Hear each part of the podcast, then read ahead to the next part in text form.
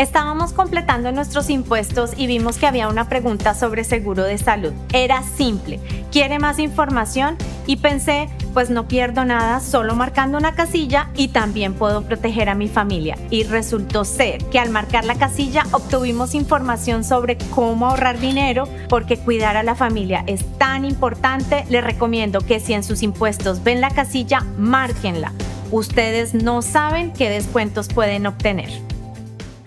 Muchas gracias, don Samuel Galvez, y buenos días para todo el mundo. A las 7, 9 minutos de la mañana comenzamos oficialmente la primera hora del show. Feliz jueves para todo el mundo. Siento que esta semana se ha ido tan y tan y tan rápido. Ah, pero estoy súper contento con toda la información que nos acabas de dar, Samuel, en cuanto al tiempo. Oh, Estamos de verdad en primavera, por fin. Ya.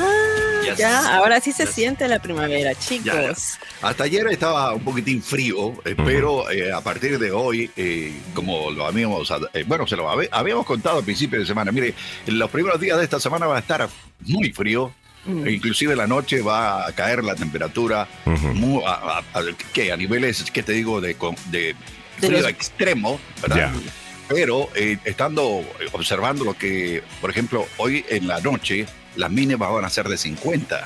Mañana, viernes, mínima 48. Eh, el día más frío, damas y caballeros, a ver. va a ser el inicio de la próxima semana. Ya. Porque vamos a tener un, un lunes con máximas en los 55 y mínimas en los 44. O sea que Vamos bien. Vamos bien. Vamos bien entonces, me gusta. Bueno, vamos bien. A las 7, 10 minutos de la mañana te ponemos al día con algunas de las cosas que estaremos comentando en el día de hoy. Nada sobre ningún arresto eh, con Donald Trump, aunque sí hay una noticia interesante que sale de Nueva York sobre este caso que incluye que parece que de repente cancelaron un importante eh, evento ayer en la, en la corte. Eh, ¿Serán que hemos caído una vez más en las trampas de Donald Trump? de él decir un disparate y la, y la prensa cubrirlo extensivamente y simplemente le hemos dado promoción a, a Donald Trump. Eh, ¿Será que no le van a poner eh, cargos? No me sorprendería. Pero bueno, vamos a estar hablando de esos detalles un poquito más tarde. Aunque en otro caso relacionado con Trump, en primera plana tenemos esto para ustedes. Corte ordena a uno de los abogados de Trump a entregar documentos relacionados con los hallazgos de Mar-a-Lago, además de tener que testificar. Eh, por lo que tengo entendido. Este es el caso que te habíamos comentado ayer, que tiene que ver con los documentos de Mar-a-Lago. Bueno, ¿qué sabemos sobre esto? ¿Quién quiere? ¿Quién la quiere? ¿Quién la quiere? ¿Samuel o la ah, quiere Miriam? Bueno. No, no, bueno, esto es lo que está pasando. En una orden sellada el miércoles, una Corte Federal de Apelaciones ordenó a uno de los abogados de Donald Trump entregar a los fiscales documentos relacionados con la investigación sobre la retención de archivos clasificados por parte del expresidente en su residencia de Florida, ¿no? Allá en Mar-a-Lago. Entonces, ¿qué, ¿qué, dijeron? Esta es una victoria significativa para el Departamento de Justicia, que se ha centrado durante meses no solo en esto, ¿no? El acaparamiento de documentos clasificados en Mar-a-Lago, sino también en por qué Trump y sus representantes se han resistido a las demandas de devolverlos al gobierno mm. una y otra vez. ahora el equipo de Trump eh, había apelado este fallo eh, que decía que el abogado Ivan Corcoran debería proporcionar la evidencia a los fiscales porque sus servicios legales pueden haber sido utilizados para facilitar un posible delito. Mm. Obstrucción e intento del gobierno de recuperar documentos altamente confidenciales, según las eh, gente que están tratando de, eh, bueno, de esclarecer lo que ha ocurrido. Eh, los abogados de, Trump habían argumentado que el material buscado estaba protegido por el privilegio abogado-cliente, mm. que es cuestionable en este caso. Siempre, pero él siempre utiliza esa... Mintieron, o sea, mintieron en ese caso porque él había dicho que se había realizado ya una búsqueda así como que diligente, ¿no? De los documentos eh, clasificados en respuesta a una situación y no era así. Todavía había más documentos que se encontraron después, adicionales a, estas búsquedas. O sea, ¿se recuerdan ustedes? Iban sacando, señores, esto, iban sacando Ahora, solamente para, para enfocar la, la, noticia a lo que es nuevo, porque el resto de la, pues ya todo el mundo sabe lo de los documentos, pero a lo que es nuevo, aparentemente, y lo que es noticia, aparentemente lo que está sucediendo es que Donald Trump logró que este abogado, o abogada, creo que es una abogada, eh, rompiera la ley eh, para ayudarlo, para encubrir eh, lo que estaba haciendo. Y ahora el juez está sospechando de este abogado. Esto se pone bueno. Eh, eso es lo que es nuevo. Eh, sobre este caso. Vamos caminando para adelante con lo que es nuevo. Locales, eh, miren esto, seis trabajadores de construcción.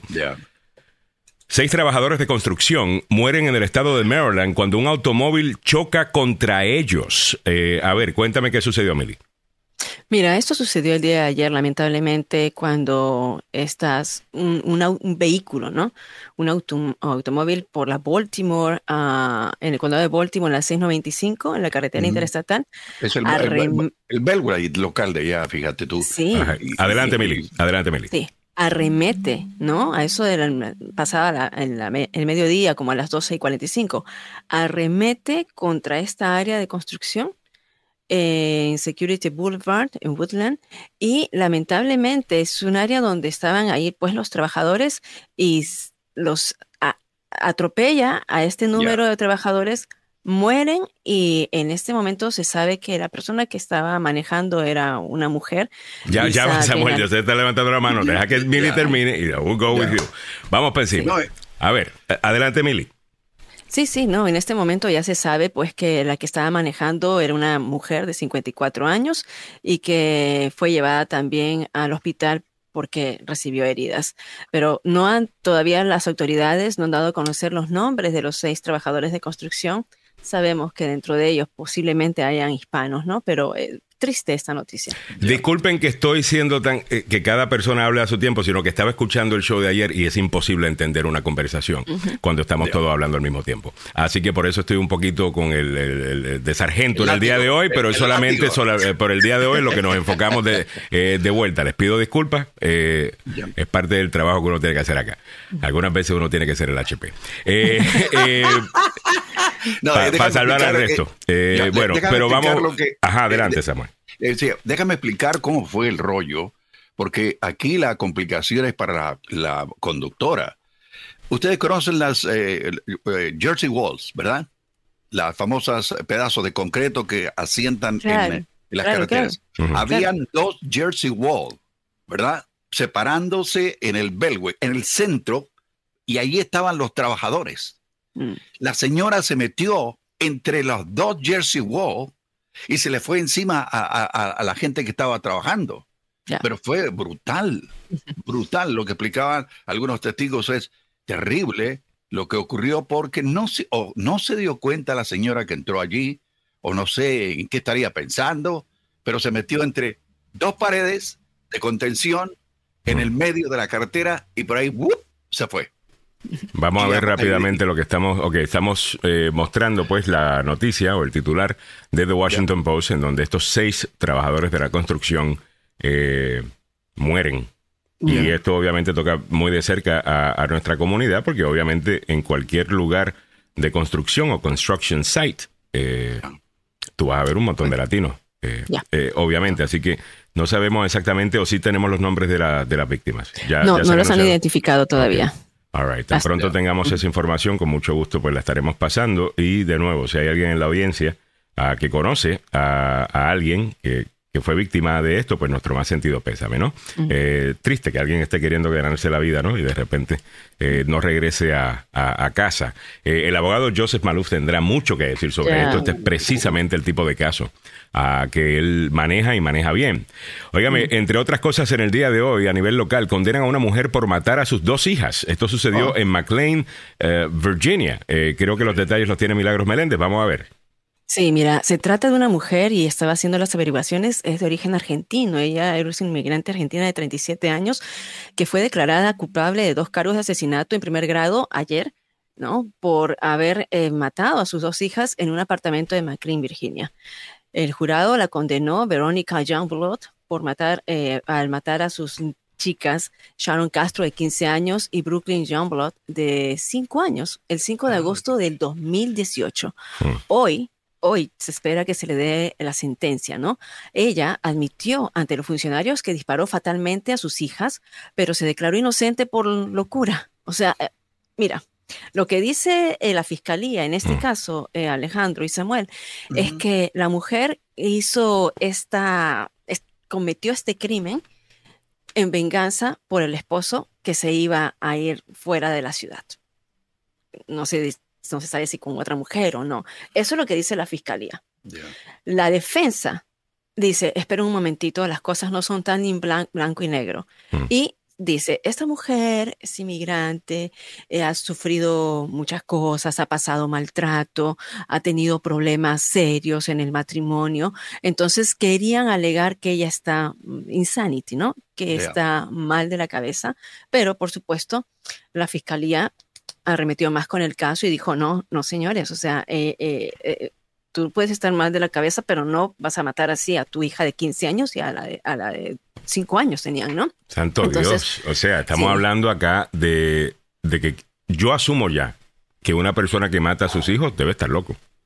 Sí, claro. O sea, ya yo asumo que es, eh, eh, es un hecho. Para mí eso no es defensa. Eh, sinceramente, no sé qué piensan ustedes, Samuel. No. No, no, no, no. Yo, yo, yo, ¿sabes qué? Conecto generalmente cuando veo tragedias de niños, los conecto directamente con mis nietas. ¿cómo puede haber una persona que tenga alma de matar a sus propios hijos chiquitos, pequeños, y por, el desquite, por... Eh, no importa que haya estado con problemas mentales o lo que sea, pero en un momento tiene que haber, tiene que haber, ¿qué te digo?, despertado de, de esta Ahora, mira. De, esta turbulencia mental, si puedo decirlo de esa manera. y es cierto, porque ella misma quiso matarse. O sea, después, ah, ella misma, después de cometer el crimen, eh, ha dicho que, bueno, quería, quería suicidarse y también en la corte, cuando le preguntan, ¿no? A ella cuál sería entonces su castigo, ella misma dice la pena de muerte, o sea, eh, totalmente arrepentida. Ahora, como dije, la defensa, mira los argumentos finales de la defensa pública del condado de Fairfax dijeron que Verónica Youngblood, que era de Argentina, creció en la pobreza, fue abusada física y sexualmente por miembros de su familia solo para convertirse después en trabajadora sexual y quedar embarazada de Sharon cuando ella tenía 16 años. Por supuesto, eso es lo que... Bueno, a mí me parece esa defensa, eh, esto es lo que me parece esa defensa. Eh, como que creo que es un insulto, creo que es un insulto a cualquier persona que ha sido abusada sexualmente cuando niño, que ha tenido una vida difícil y como quiera han logrado superarse y hacer las cosas, y quizás no perfectamente bien, pero definitivamente que no han matado a sus hijas. Mm. Decir, a mí me hicieron algo de chiquito y por eso maté a mis hijas, discúlpame, ¿no? Eh, no o sea, si yo estuviese en ese jurado, no se lo creo. Entiendo que los abogados defensores tienen que hacer su, su, argumento, no, obvio, pero no. Yo, culpable. Está embarrado este caso, está embarrado, porque también incluso otros detalles más, la hermana, y este lo saco del Washington Post, por eso con los detalles. Mira, la hermana dice que eh, esta mujer, Verónica, practicaba una religión sudamericana, y yo no reconozco esa religión, ¿eh? Dice una, una religión sudamericana que un, un banda en la que dijo que los seguidores creían que podían comunicarse con los muertos a través de rituales. Y pues, ya, suena como que está bastante eh, mal de la cabeza la señora. Bueno, vámonos a las 7.22 con los deportes. Don Samuel Galvez ya está listo. Esto es presentado por el abogado Joseph Maluf, la demanda más rápida del oeste. Si está en un accidente de auto, en el trabajo, negligencia médica. Si está trabajando y de repente viene alguien y le choca, eh, como sucedió eh, mm. en Baltimore, donde mueren seis personas. Ese es precisamente el tipo de caso que maneja y maneja bien el abogado Joseph Malouf. Vámonos con don Samuel. Gracias, Alejandro. Vamos a estar hablando de este tópico en su programa eh, a las nueve. Ahora sí hablamos de fútbol, pasión de multitudes. Opio del pueblo. Opio del pueblo. Muchas gracias, muchachos. Muchas gracias, gracias. En la ida de la semifinal de la Copa del Rey, el Barcelona le ganó al Real Madrid de visita 1 a 0 con un gol de Frank Kessie, según el reporte oficial, aunque para muchos fue un autogol de Eder Militao. O sea, le pegó a él y se fue para adentro. La vuelta eh, se va a llevar a cabo, la de regreso y la de los mordidos, el próximo 5 de abril en el Spotify No Camp, aunque eh, tiene el marcador a su favor, lo cierto es que el cuadro catalán atraviesa por malas noticias. Aunque los hinchas albergan la esperanza de tener a Pedri ya de regreso, todo hace pensar que no llegará el clásico español en la segunda tanda.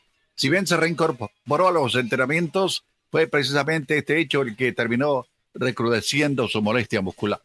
El volante sufre una lesión en el muslo derecho que, según los medios catalanes, lo descarta para el encuentro. Así que eh, van a echar de menos a, este muchacho, al Pedri, si bien es cierto que aún faltan dos semanas para el partido en mención. Eh, la Cataluña Radio y reveló que aseguran que tras la recaída del futbolista, que es un chamaco de 20 años, pues todo el mundo está angustiado. Sí, todo, sí, está difícil. Por otro lado, Mané Dembélé se lesionó el 29 de enero y según el pronóstico inicial era baja de cuatro a cinco semanas por una dolencia de otro muslo izquierdo. Su caso no está del todo descartado, según afirman los medios españoles, los dos. Así que va a estar bueno. Ragazzi, hablemos del calcio italiano. Italia, campeón de la Eurocopa del 2020, va a recibir hoy a Inglaterra en el estadio Diego Maradona en Nápoles que estará colmado con 45 mil tifosi ragazzi por la eh, fecha del grupo C de las eliminatorias de la edición del torneo continental prevista el año próximo que se va a jugar en Alemania. El partido contra Inglaterra se ha convertido en un clásico. Jugaremos este encuentro por cuarta vez en dos años contra una selección que está entre las mejores del mundo, dijo el director técnico italiano Roberto Mancini. La selección inglesa tiene jugadores extraordinarios en los últimos años. El equipo también ha tenido mala suerte, pero hoy espera un partido difícil. Queremos ganar. No será fácil, pero queremos empezar muy bien, dijo Mancini en una declaración a la RAI, la radio televisión italiana. Eh, sí, damas y caballeros, eh, ¿sabe qué? Eh, ¿Quiere comprar usted de mi equipo? Pues el Manchester United eh, está siendo eh, puesto a la venta. Y ya hay alguien de Qatar, sí, de Qatar, eh, que quiere ofrecer una cifra extraordinaria, hermano, pero grande. 6 mil millones de euros. Piensen en, dólares, 6 mil millones de dólares. ¿Y quién es este señor que está ofreciendo esto? Se llama Hassim Bilhamad Altani, presidente del BIQ, el Banco Islámico de Qatar, la segunda institución financiera de mayor productor de gas del Golfo Pérsico, que anunció que ofrecería a esta friolera 6 mil millones para comprar el Manchester United. Lo reconocieron fuentes próximas a la negociación de la venta del club más popular de Inglaterra y lo confirmó la cadena Sky. Nadie ha pagado más por un equipo en la historia del deporte profesional. Es la cifra que esperaban los propietarios del club inglés, la familia Glazer de aquí de Estados Unidos, en la última ronda de ofertas, cuyo plazo se cerró ayer a las 10 o anoche a las 10 de la noche. Los Glazer también deberán decidir ahora si venden el club, a quién más les paga, si se guían por otro criterio o si se quedan con el 69% de la propiedad. Pero es más que seguro que la gente de Qatar eh, va a ofrecer la cifra esta y no es despreciable. Altani y el fondo, eh, pues, detentan también la propiedad. Escuche usted, son los dueños del Paris Saint-Germain. Sí, así que esto va a estar increíblemente interesante por las cifras del monto de dinero que se están dando y que son verdaderamente impresionantes. Lo que es impresionante también a esta hora de la mañana es la circulación vehicular en el área metropolitana. A esta hora de la mañana hay un accidente que está siendo despejado en la 50 viajando hacia el oeste, la rampa que va a la Kenilworth Avenue. En la ruta 15 viajando sur cerca de la 340 a la Jefferson Street. Otro accidente reportado. Le contábamos que por allá por las tierras de eh, Alejandro Negrón, en la Interestatal 70 y la 270, ahí hay eh, un retraso. Las autoridades están pues eh, investigando la volcadura de un vehículo tras un accidente. La ruta 15 viajando sur antes de las 7 también está complicada la cosa. Le recordamos que este informe sobre el fútbol, pasión de multitudes y, por supuesto, el tráfico vehicular llega a ustedes por una cortesía del abogado Joseph Malou, con el cual vamos a estar hablando el día de hoy, eh, pues en su programa Conociendo sus Derechos a las 9 de la mañana. ¿De qué vamos a hablar? De los accidentes. ¿De cuál accidente? De el que ocurrió ayer a plena luz del día cuando alguien se equivocó y se metió en el lugar eh, que no estaba bien. Así que vamos a hablar con él y por supuesto, si usted se ve envuelta, envuelta en un accidente, primero vaya al hospital y después déle una llamada al abogado Joseph Malo. El hombre tiene 33 años de experiencia en esto, no llegó ayer, tiene dos oficinas, una en Fairfax y la otra en Gatesburg, y por supuesto licencia para trabajar en Washington, Maryland y Virginia. No eche al saco roto el número telefónico, es el 301-947-8998. 301-947-8998 el abogado Joseph es la demanda más rápida del oeste. Muchas gracias, eh, Samuel Galvez. Ahora, caminando para adelante, en breve te ponemos al día con un nuevo tiroteo en una escuela que deja dos heridos. Esto sucedió en Denver. El autor del crimen fue hallado muerto. Tenemos los detalles para ti, mante la sintonía. Me dice Santos Valdés, don Samuel, ¿cómo es eso? Que no ha mencionado nada de la selecta. No puede ser. Eh, ¿A qué se refiere Santos? La selecta es la selección Bueno, obviamente sé que es la selección del Salvador. Lo que me refiero es eh, qué participaron. Eh, exactamente, qué actividad futbolística hubo. déjenos saber. Con mucho gusto lo añadimos ahí al tema, Santos. y disculpa, ¿ok? 7.29 minutos de la mañana. En breve te ponemos hablar con los precios de la gasolina presentado por el abogado Carlos Salvado, salvadolaw.com. Ser acusado en un crimen puede tener consecuencias graves sobre su estatus migratorio. Yo soy el abogado Carlos Salvado y sé cómo ganar en corte. No se declara culpable antes de hablar conmigo. 301-933-1814. Gracias al abogado Carlos Salvado. Estos son los precios de la gasolina para hoy, jueves 23. ¿Es que estamos? Ya, 23, ah, de, marzo. Qué rápido se ha ido este mes, qué rápido se ha ido esta semana. Bueno, a nivel nacional, 3 dólares 43, está igual que ayer, está igual que ayer en DC, 3 dólares 52. Subió un centavo en Maryland, 3 dólares 29. En Virginia, 3 dólares 27, subió 2. En California, 4.82. En Texas, 3.6. En Florida, 3.41. A nivel nacional, el diésel a 4.27, igual que ayer. Ha subido un centavo en DC, 4.68. En Maryland 4.8 ha bajado 3 centavos y en Virginia 4.18 ha bajado 2 centavos. ¿Por qué echar diésel en DC cuando lo puedes hacer en Maryland, donde está eh, mucho, mucho más barato? Bueno, quizás porque no planificaste bien. Está bien, esas cosas pasan. A mí me pasa también. 7.31 minutos en la mañana. Vamos caminando para adelante con las otras noticias que debes conocer en el día de hoy. Pero antes, Samuel, ¿tienes la información de la selecta? Eh, bueno, perdió frente a Honduras, 1 a 0. Eso es todo. Perdió. Los catrachos le ganaron a, los salvadoreños 1 a 0 ayer en un partido amistoso. Van a haber muchos partidos amistosos, les cuento. ¿ah? Eh, va a haber un amistoso en Argentina con Panamá que es una locura. Es una locura, hermano. Ayer eh, estaba lleno, el, estadio está súper vendido, por ahí andaba Messi, por ahí andaba la selección y fue un, un despelote, hermano. Discúlpeme el léxico, un despelote porque inclusive entró a un restaurante que normalmente pasa más o menos desahogado y estaba hasta, hasta arriba, hermano. Bueno, eso es parte de lo que ocurre en el fútbol. Pero en, cuanto al amistoso, entre la selecta y la selección de Honduras. Eh, ganó la, selección de Honduras ayer. ¿Ok? Ya, eh, me dice Greg Crayler, no se le ve muy contento Alejandro, que digamos, espero que esté todo bien con su novia. Bueno, no tengo novia y qué comentario más charlatán el tuyo. Eh, a, lo, mejor estás proyectando. más respeto.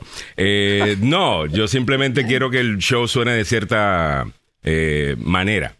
y estoy poniendo un poquito de orden, eso es todo. Tranquilo. 7.32 eh, minutos de la mañana. Vamos caminando para adelante con las noticias, a ver qué fue lo que sucedió acá con este muchacho que parece que entró a una escuela y le disparó a varias personas. Ya. Mira, lamentablemente, otra vez otro tiroteo, después que en Denver ya había ocurrido en la semana, hace unas semanas, Alejandro, un, hecho similar.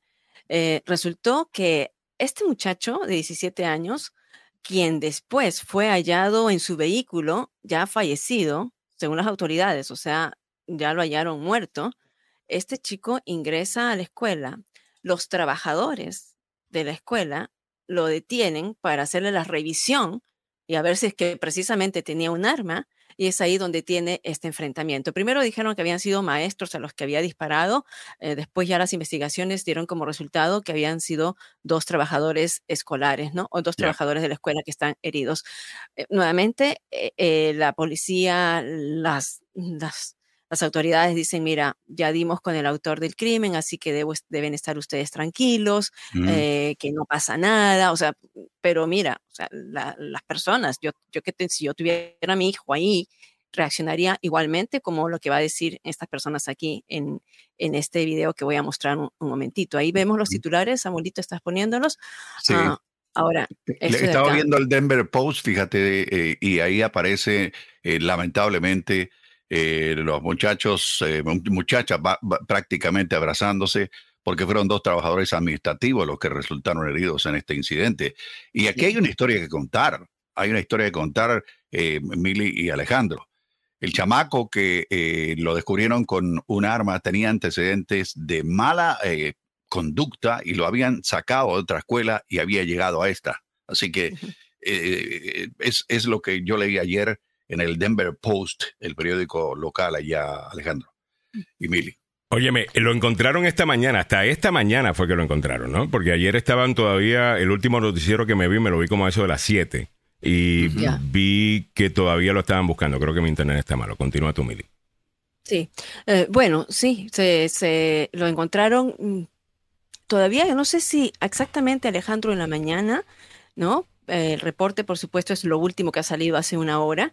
Y, por supuesto, ah, habían estado buscando alrededor del área el arma y ahí es donde hayan el vehículo, ¿no? En un espacio dentro del perímetro, hayan un vehículo y en ese vehículo este joven de, 17 años estaba allí muerto, ¿no? Óyeme, Guy Castillo nos dice, los jóvenes piden alto a la violencia en Colorado. Hace unos días mataron a otro estudiante Ojalá paren de enviar gente a DC como Lauren Boebert, amante de las armas y ridícula y cafre. Eh, encima. Gracias, eh, 7.35 minutos de la mañana, caminando para adelante con las otras cosas que estamos comentando en el día de hoy. Si acabas de sintonizar, es una noticia local muy importante que estaremos tocando más tarde con el abogado Joseph Maluf en su programa Conociendo sus Derechos a eso de las 9 de la mañana. Seis trabajadores de la construcción mueren en Maryland cuando un automóvil choca contra ellos. Lo hemos hablado bastante en la mañana de hoy. Lo volveremos a tocar a eso de las 9 de la mañana.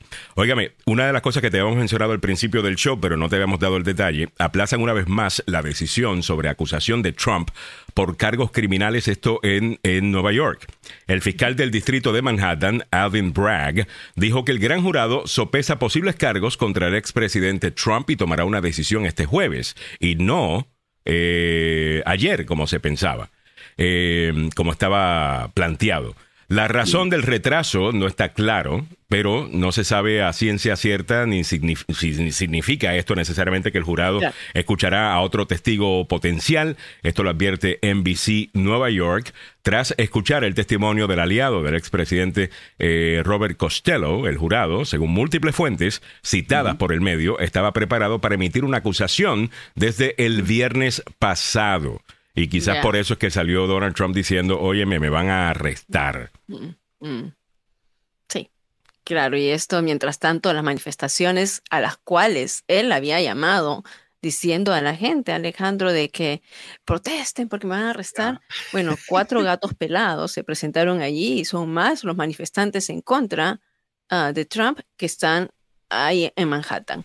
Así, bueno, ya. A ver. Eh, en Nueva York no, le tiene mucho afecto a Donald Trump, eh, creo, ¿no? Pues, eh, no es, ha, sido una persona muy déspota con sus trabajadores en el edificio que posee en el centro de la ciudad. Así son los rumores, que es un hombre bastante desagradable a la hora de hacer negocios con él y te saca la mayor, bueno, te, te saca el mayor margen posible para estrujarte. Pero bueno, ¿qué le vamos a hacer? Eh, no sé si leyeron el artículo del Washington Post, perdón, del Washington Post, donde se hace una historia de lo que ha sido la familia de Donald Trump desde el papá. O sea, son, todos trabajan de la misma manera.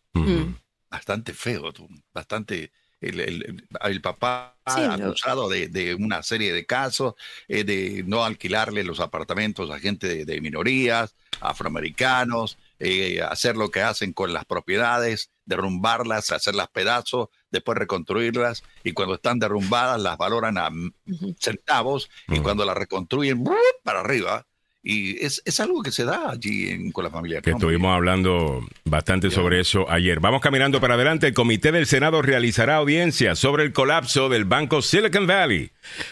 No se preocupen, el Congreso de los Estados Unidos va a resolver esto. Claro que sí. El Comité Bancario del Senado de Estados Unidos celebrará la primera de varias audiencias sobre el colapso de Silicon Valley Bank y Signature Bank el 28 de marzo, dijo el martes el presidente demócrata de ese comité, eh, Sherrod Brown.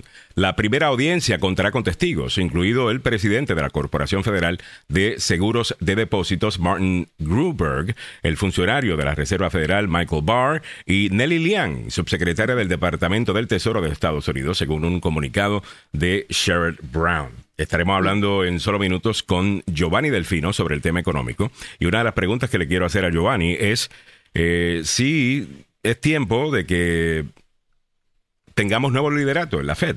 Mm. Elizabeth Warren está diciendo, la senadora Elizabeth Warren está pidiendo eh, que saquen a Powell, a, Jerome Powell. Ella se opuso a él desde el principio. Y hay algunas personas que dicen, oye, reaccionó demasiado tarde al tema de inflación. Dijo que iba a ser una transición, eh, perdón, una inflación transitoria. No terminó siendo una inflación eh, transitoria. Y también han estado ahí mientras eh, supuestamente han, están imprimiendo un montón de billetes y, esto ha causado pues eh, grandes problemas eh, de inflación también.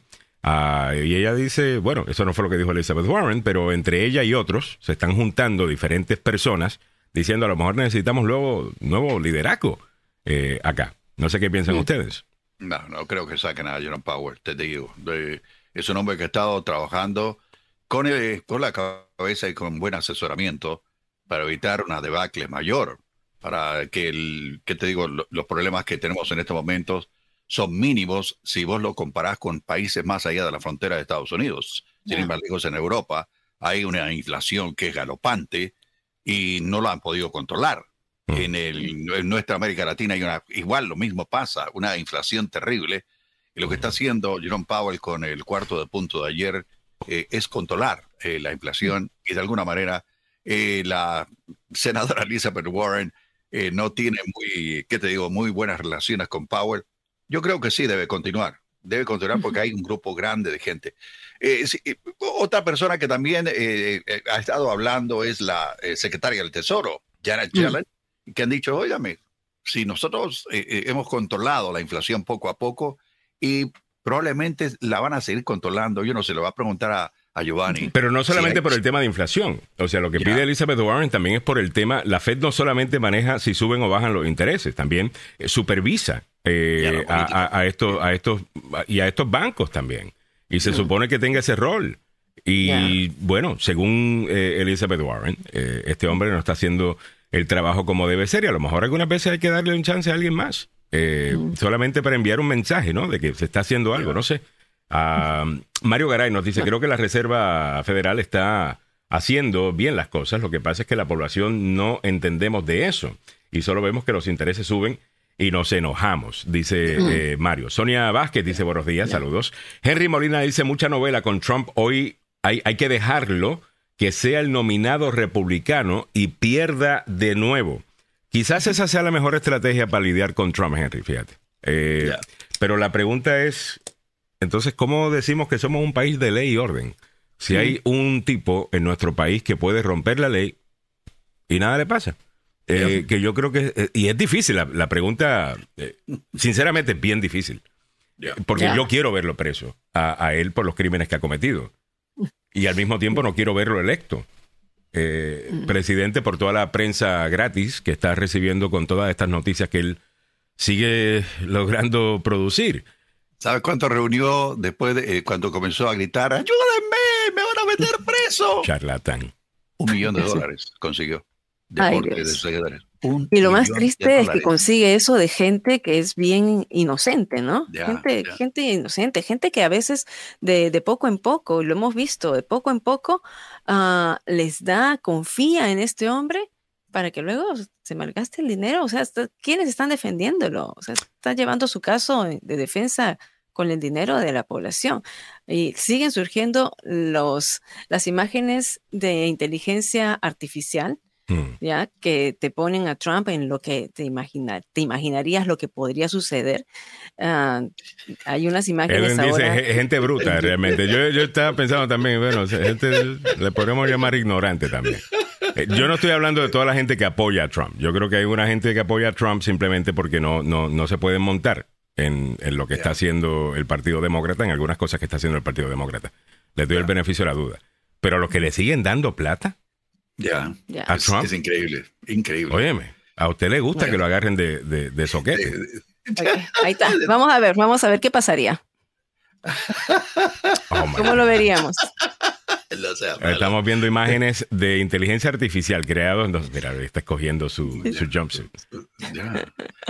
si fuese arrestado. Eh, Finalmente, acusado durante la semana por legales. Esto supuestamente lo que podría pasar. Bueno, ya. Mm, tal vez estas imágenes sí, tal vez esas. Tal vez esas sí. Esas sí podrían ser. Estos son los manifestantes. Hay más manifestantes en contra de Trump que aquellos que están apoyándolo allá en las instalaciones de la Corte de Manhattan. Así que eh, esto de inteligencia artificial es tremendo. ¿ah? Impresionante. Ya, impresionante. Impresionante. Y no solamente con los videos y las fotos, también con las voces. Ahora puedes copiar voces y ponerlas a un video eh, falso. Y si eres bueno, como nosotros que trabajamos en radio y pues tenemos un oído para estas eh, cosas y un oído entrenado, pues uno todavía puede notar las diferencias. Pero yo, mucha gente no lo puede notar. Eh, mucha gente no lo puede notar. O sea, por ejemplo, yo porque trabajo con Photoshop y trabajo con todas estas cosas, pues yo puedo ver algo y decir, ok, eso es un Photoshop, esto lo hicieron esto, lo hicieron aquello otro. Pero una persona que no trabaja en eso dice, bueno, esto debe ser cierto. Y, por eso hay tanta mala información allá afuera. Impresionante, impresionante. Francisco Durán nos dice, aquí vamos a ver la realidad del Congreso si se trata de ayudar a bancos, aerolíneas, corporaciones, etcétera. En días llegan a un acuerdo y se aplicará en días. Si se trata de ayudar con la salud, tarda años. y cuando se eh, logra algo es pequeño y tarda años en ser aplicado. Qué buen punto, Francisco, ¿no? Qué vaina que cuando uno está, sea una vaina económica, oye, logran hacer unas cosas así. Se reúnen de una. Eh, ¿Y por qué para otras cosas no lo pueden hacer? Eh, escuché el otro día a alguien decir que hay eh, de esta gente que se dedica a asesorar campañas. Diciéndolo, mira, este, lo que pasa es que es mejor mantener issues vivos. Ah. que resolverlos. Porque cuando el issue está vivo, podemos recaudar dinero con ese issue. ¿Ves?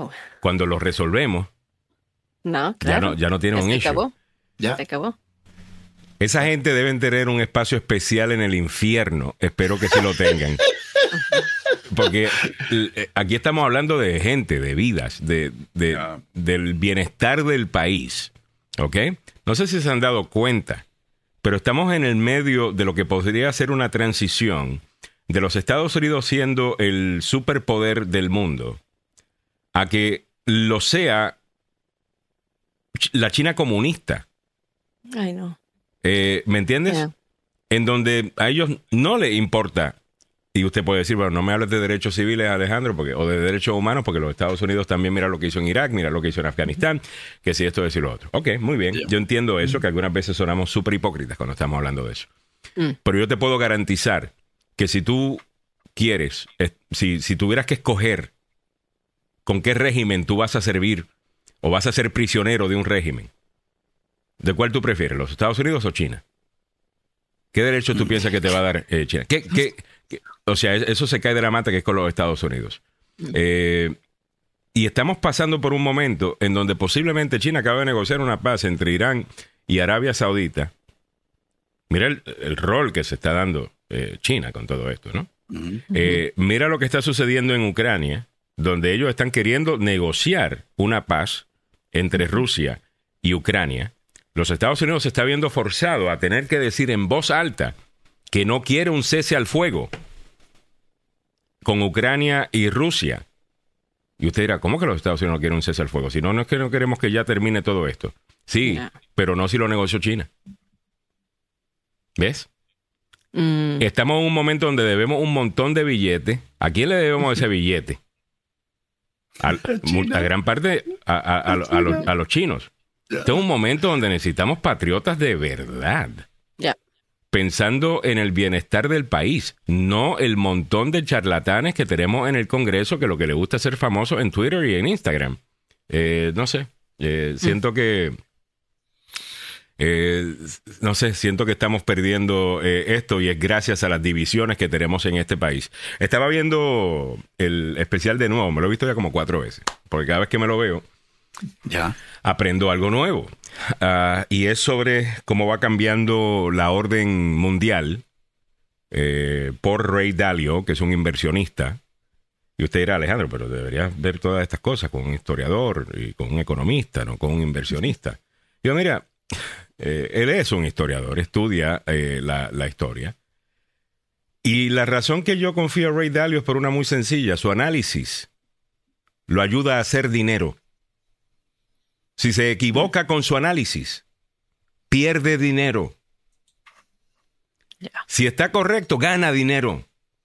Mientras que un profesor de universidad con muchas palabras y muchas cosas puede decirte cualquier cosa y un disparate que nunca eh, terminó dándose de la manera que lo estaba diciendo, pero como tiene el título, hay que prestarle atención, aunque estén equivocados mil veces.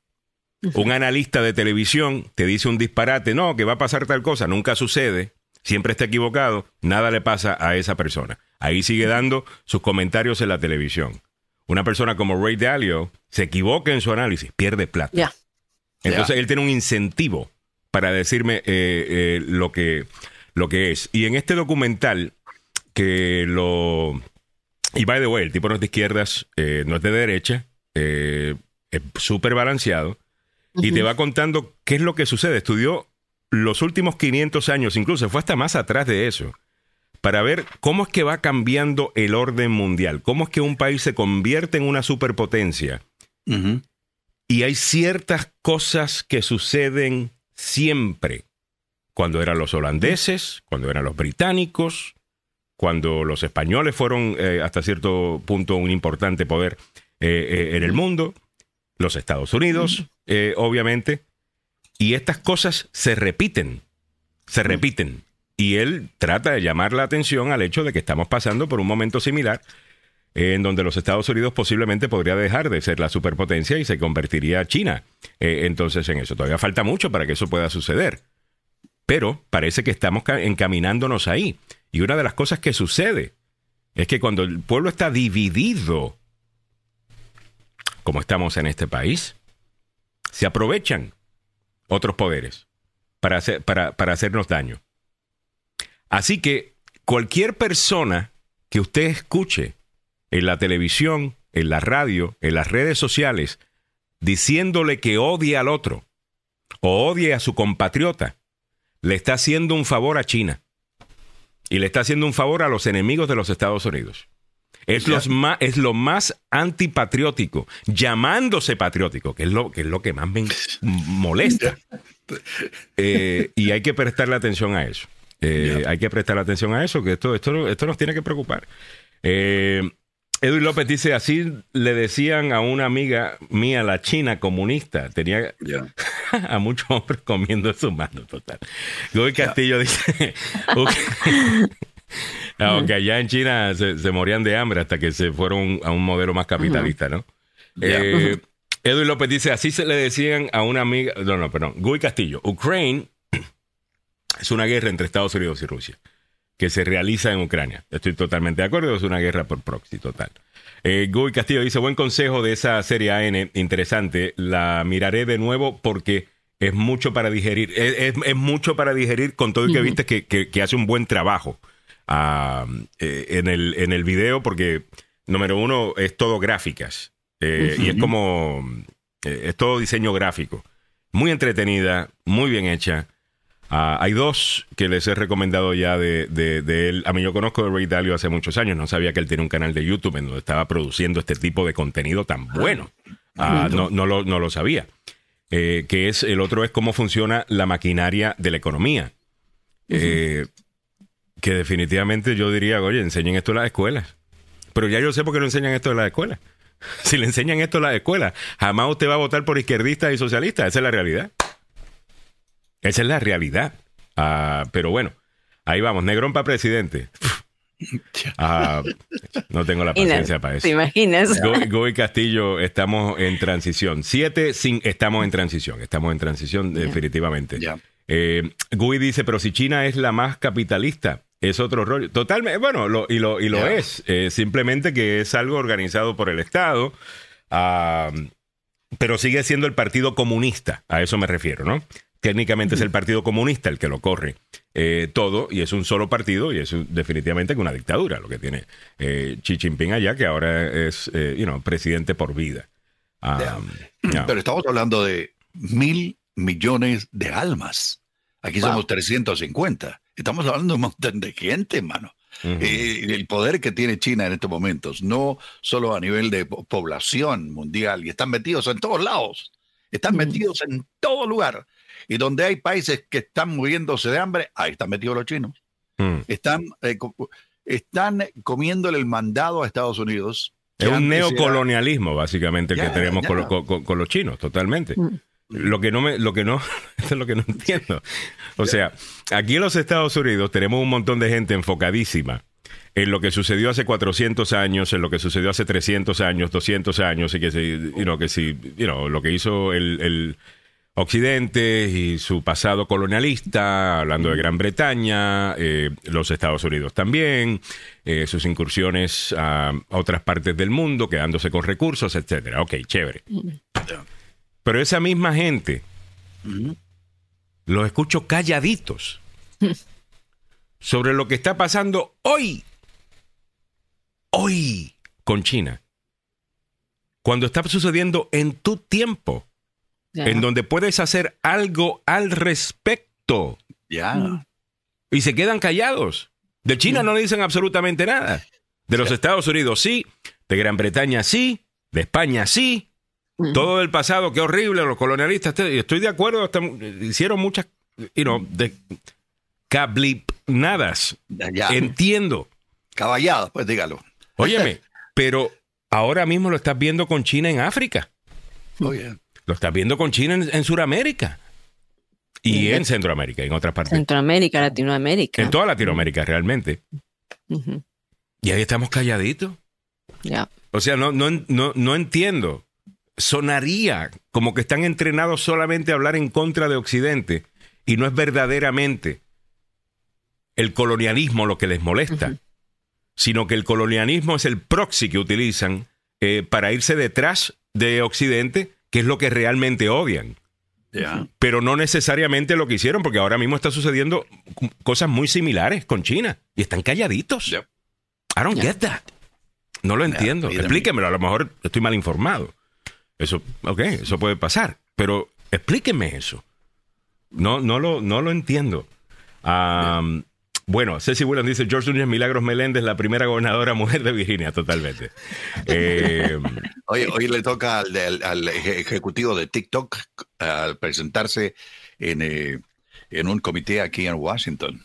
Va a tener que soltar todo lo que sabe, porque lo que está pidiendo el presidente Biden es eh, cortar TikTok aquí en los Estados Unidos y si lo cortan aquí, uh, va a haber un problema muy serio para ellos. Y la razón es muy simple, aunque el presidente de TikTok diga que no tiene ninguna relación con el gobierno de China a propósito, ¿verdad? Mm. Es, es, es, lo que se sabe extraoficialmente es que es manejado por el gobierno chino y por eh, una, una, organización dentro del gobierno mm. que está dedicada precisamente a volarle a la perdiz, como diríamos en, en, en mi país, a entretenerlos a mucha gente y sacarlos de la realidad y engancharlos ahí por horas, eh, perdiendo el tiempo. Ahora, ellos, una pregunta, Samuel. Eh, una pregunta. Si. Ok, esos son chinos, ¿eh? Entonces, esta es la cosa. Yo no, estoy seguro todavía sobre TikTok, ¿right? Pero esto es lo que estaba pensando. Si, si los chinos quieren tener acceso a data de los estadounidenses, ¿No puede simplemente una compañía china comprarle data a Meta, que es una compañía estadounidense que la vende? Eh, eso es lo que ese es el modelo de negocios de, de, Meta.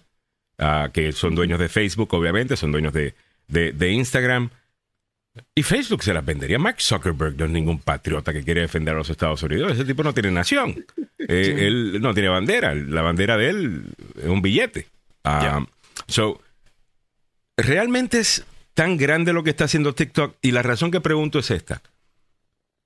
¿No será que TikTok le está comiendo los dulces a Meta, a Instagram, a Facebook, al punto de que estas han copiado básicamente y no han podido copiar el algoritmo? El algoritmo es tan y tan bueno, no lo han podido copiar. Están tratando, pero no han podido. El algoritmo es básicamente cuando usted dice, ¿cómo esta vaina sabe que a mí me gustan estas cosas? o sea, es cuando tú te sientes, wow, esto está conectado a mi cerebro. No está conectado a tu cerebro. E, e, el, algoritmo está eh. leyendo cuánto tiempo te quedas en un pedazo de contenido. La cámara te pide acceso a la cámara. ¿Ok? Usted tiene una cámara frontal en su teléfono, ¿verdad? Ya. Ok. Cuando yo estoy mirando la cámara, la cámara podría estar leyendo dónde están mis ojos. Mirando. Increíble. ¿Ok? Sabemos eso porque, por ejemplo, en, si tú vas a diseñar eh, un flyer, un video, el número de teléfono tú lo vas a poner en cierto lugar de la pantalla, en donde sabemos a, dónde se va la atención. Esas cosas pues las sabemos, eso es viejísimo. Entonces me pregunto yo si esto no es el billete de Mark Zuckerberg, el billete de Google, el billete de todas estas compañías tecnológicas estadounidenses, dándole dividendos con la gente que tienen comprada en el Congreso, que nos están diciendo hay que sacar a TikTok porque eh, nos están espiando, cuando las compañías estadounidenses nos espían igual y venden la data. So I don't get it. Ya, pero no será eso. Hay que le están haciendo un favor a Facebook. Ya, pero ¿sabes cuál es el problema más serio que tienen las páginas eh, sociales del Internet que son lo que tienen base aquí en Estados Unidos y tentáculos a través de todo el planeta? Es la cantidad de seguidores que tiene TikTok aquí en los Estados Unidos. Mm. la mitad de la población. 150 millones de personas siguen eh, a TikTok. Mm. Y eso es impresionante, hermano. De lo que mm. vos decís, lo de Zuckerberg debe estar pensando en ver qué hace. ¿Qué si esto una novela? Y disculpen que estoy con teorías de conspiración en el día de hoy, pero es que yo no confío en ninguno de estos políticos ya. Eh, para mí son unos mentirosos de primera. Entonces me pregunto yo, si no será eso, que, que esto es el, el dinero de cabilderos haciendo pagando dividendos. Ahora tienes el Congreso de los Estados Unidos diciendo, tenemos que sacar ese TikTok porque nos están espiando. Como que Google no nos está espiando. Como que Facebook no nos está espiando. Y ellos venden esta data. Ese es el modelo de negocios. Usted es el producto. Usted no es un usuario, usted es el producto.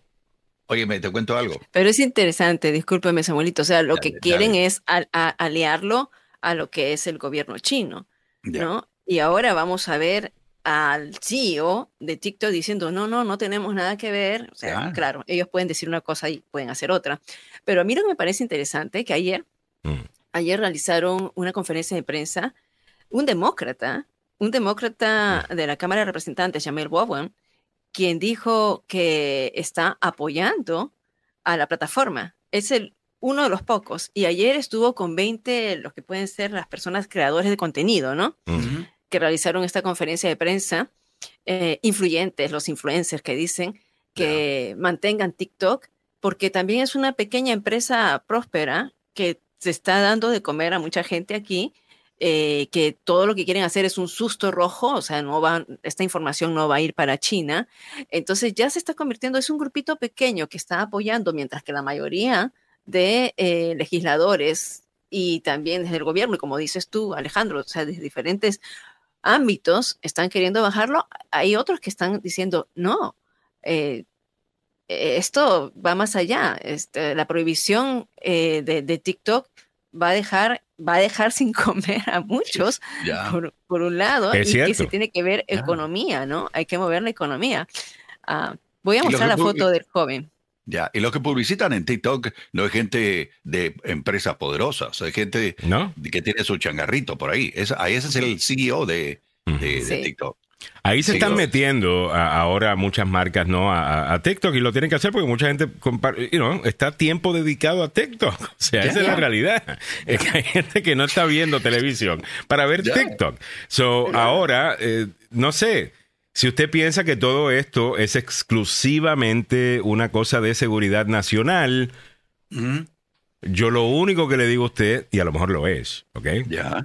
Yo lo único que le sugiero a usted es que analice todo el dinero que fluye a las campañas de quienes están hablando en contra de TikTok, proveniente de Meta, de Google, de Snap y de las otras compañías que acá en los Estados Unidos vienen haciendo esto. Inclusive de, las de, las compañías de televisión. Mm. Porque es que están perdiendo mucho market share. A, oh, oh, la gente estar en TikTok es súper adictivo. Yo sé que lo que tiene ese bendito algoritmo. Pero tú te quedas ahí porque te da lo que tú estás buscando. Tú no pierdes el tiempo. Eh, en, TikTok te está dando lo que tú quieres. Y, no sé. Eh, de nuevo, aquí tienes a compañías estadounidenses utilizando al gobierno compañías que dicen ser capitalistas y creer en el mercado, pidiendo que el gobierno intervenga para que la salve. Ya. Ese tipo de hipocresía a mí no me gusta y soy capitalista. Eh, ocho y cuatro minutos en la mañana. A, mí me sacaron de Facebook, te cuento. Estoy apelando. estoy apelando cuando, creo que cuando puse eh, el fallecimiento de un eh, jazzista famoso, eh, no les gustó y me, me, suspendieron mano de Facebook. Así que, y, lo otro es el que dicen que eh, yo lo personal he estado mostrando algunas cosas que son de, de noticia diaria. Mm. Y también están argumentando. Yo le digo, oye, estoy metido en, noticias desde hace más de treinta y pico de años. Así que, por favor. Ya, estas compañías tienen demasiado poder. Eh, en esto los republicanos no están equivocados. en esto los republicanos no están equivocados. No sé, siento que en el lado republicano hay más tema de los problemas del siglo XXI. Ah, obviamente lo escucho hablar a favor de Trump y ya se me quita la ganas de, escucharlo hablar. Pero obvio, tampoco sería muy tonto de uno no, decir, espérate, no voy a escuchar absolutamente nada eh, que ellos digan porque están aliados a Trump. Eh, al final del día, si eres verdaderamente independiente, estás buscando buenas ideas. Vengan de donde vengan. Y en, y en este tema yo creo que sí, creo que estas compañías tienen demasiado eh, poder. Y aunque no sé si lo de sacar o tirar eh, o cancelar TikTok de los Estados Unidos está realmente ligado a seguridad nacional, estoy abierto a escuchar el argumento de seguridad nacional, a lo mejor estoy totalmente equivocado y está bien, lo acepto, si ese es el caso. Pero yo no confío en esta gente suficiente para, para no entender cómo funciona esta ciudad. ¿Me entiendes? Y si Facebook y otros están dando un montón de billetes, óyeme, sácame a TikTok, que es mi competidor número uno.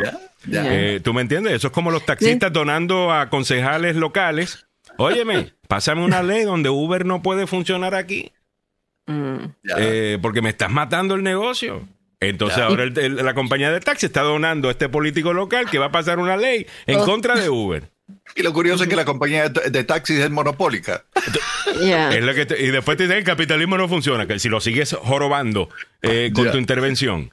Santo Dios, 8 y 6 minutos en la mañana. Voy, al noticiero. Eh, ciérrame, la última palabra la tiene eh, Mili y nos vamos al noticiero.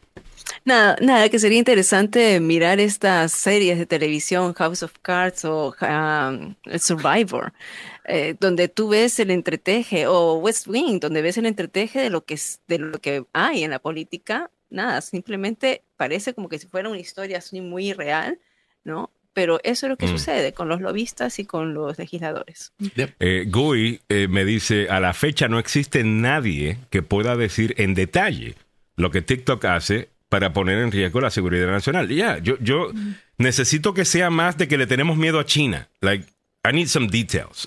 Okay? Estoy dispuesto a escucharlo, pero no puede ser esta simplemente, ah, no, por seguridad nacional. ¿Sabes cuántas mentiras nos han metido a nosotros por seguridad nacional? Eh, oye, 8 y 7. Vámonos. por seguridad nacional hacen lo que sea. Eh, óyeme, vámonos al noticiero y en breve regresamos con, con otros temas también en la mañana de hoy. Muchas gracias por la sintonía. Poco probable que Donald Trump sea acusado de la investigación de dinero secreto entregado en estrella porno mientras el jurado se ha reactivado esta mañana. Un residente de Virginia que publicó disturbios en el Capitolio el 6 de enero en Instagram fue sentenciado a cuatro años en prisión por atacar a la policía. En nuestra América Latina, la Corte Interamericana de los Derechos Humanos está analizando la situación de una mujer a quien se le prohibió abortar a pesar de que estaba en riesgo su vida en el caso de Beatriz versus El Salvador. Muy buenos días, le saluda Samuel Galvez y aquí el detalle de la información.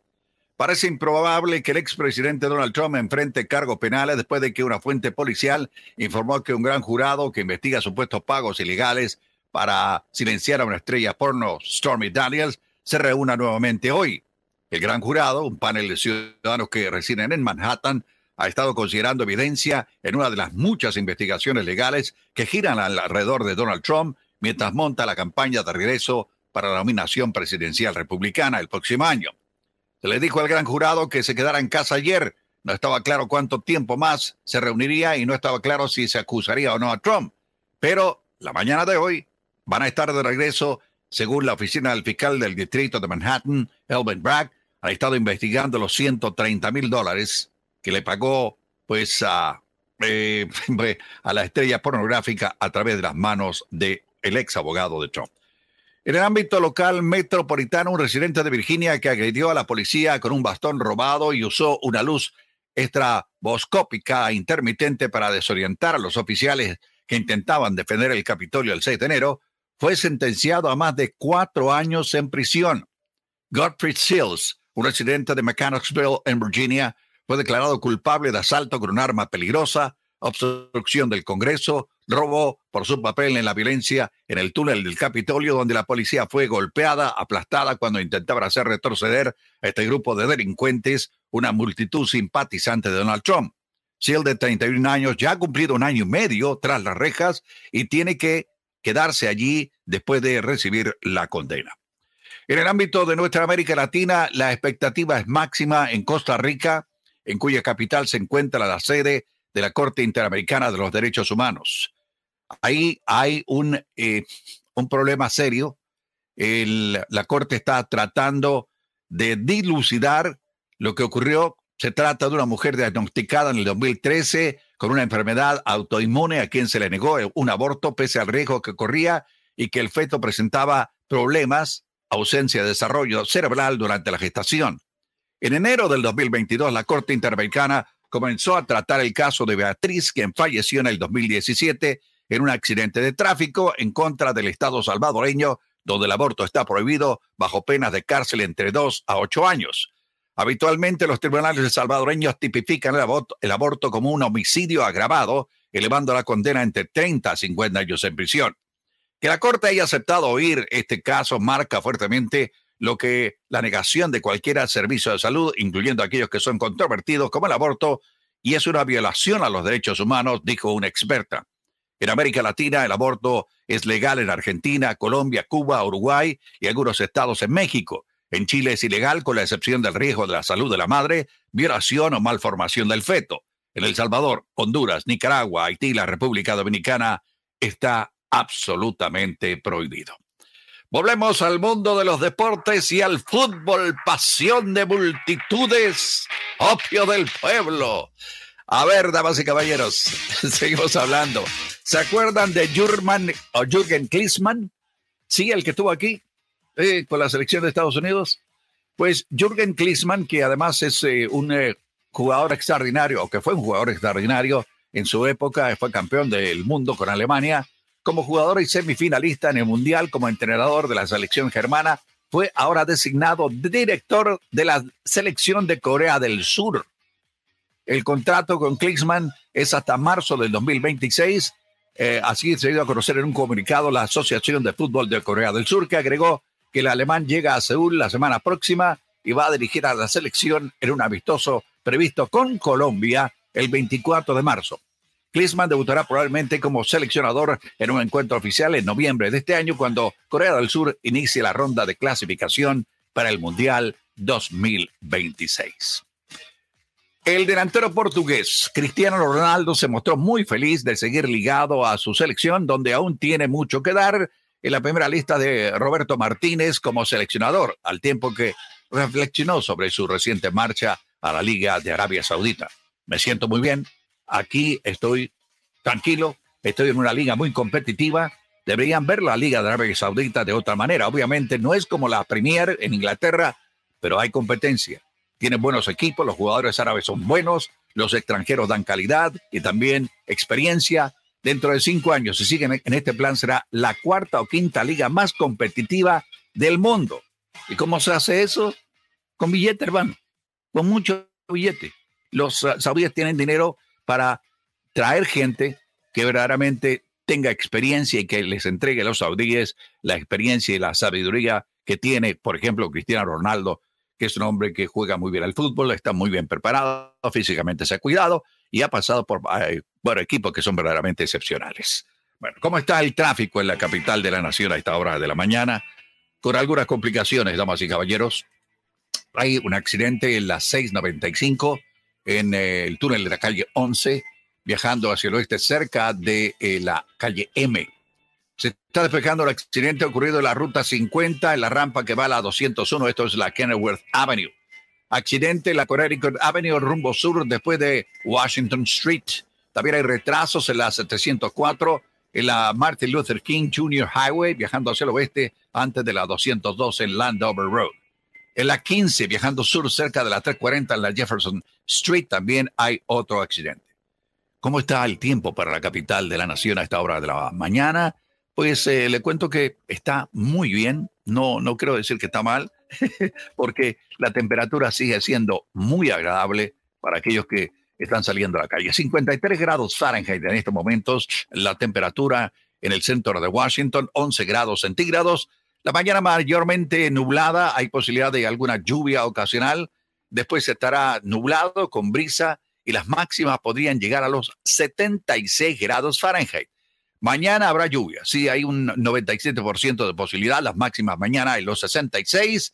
El sábado va a haber lluvia por la mañana, precipitación posible 66%, en las máximas 64. El domingo va a estar brillantemente soleado con máximas en los 67.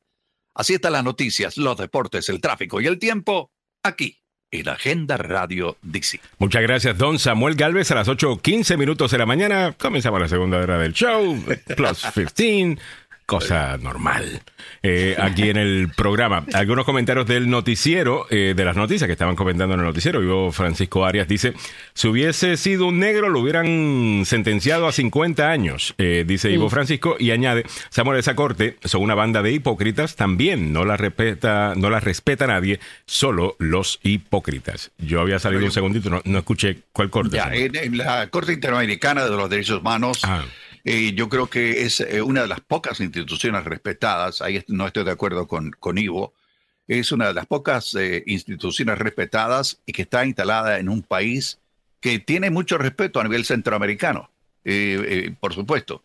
Es la democracia más grande de Latinoamérica, la que ha mantenido esa democracia por mucho tiempo y sus funcionarios, en este caso los de la Corte Interamericana de los Derechos Humanos, están haciendo una muy buena labor. Han actuado en otras ocasiones, en otras circunstancias, pero en lo que se refiere a lo que hay en estos momentos es eh, lo que ocurrió con esta demanda que hay de, contra el gobierno salvadoreño.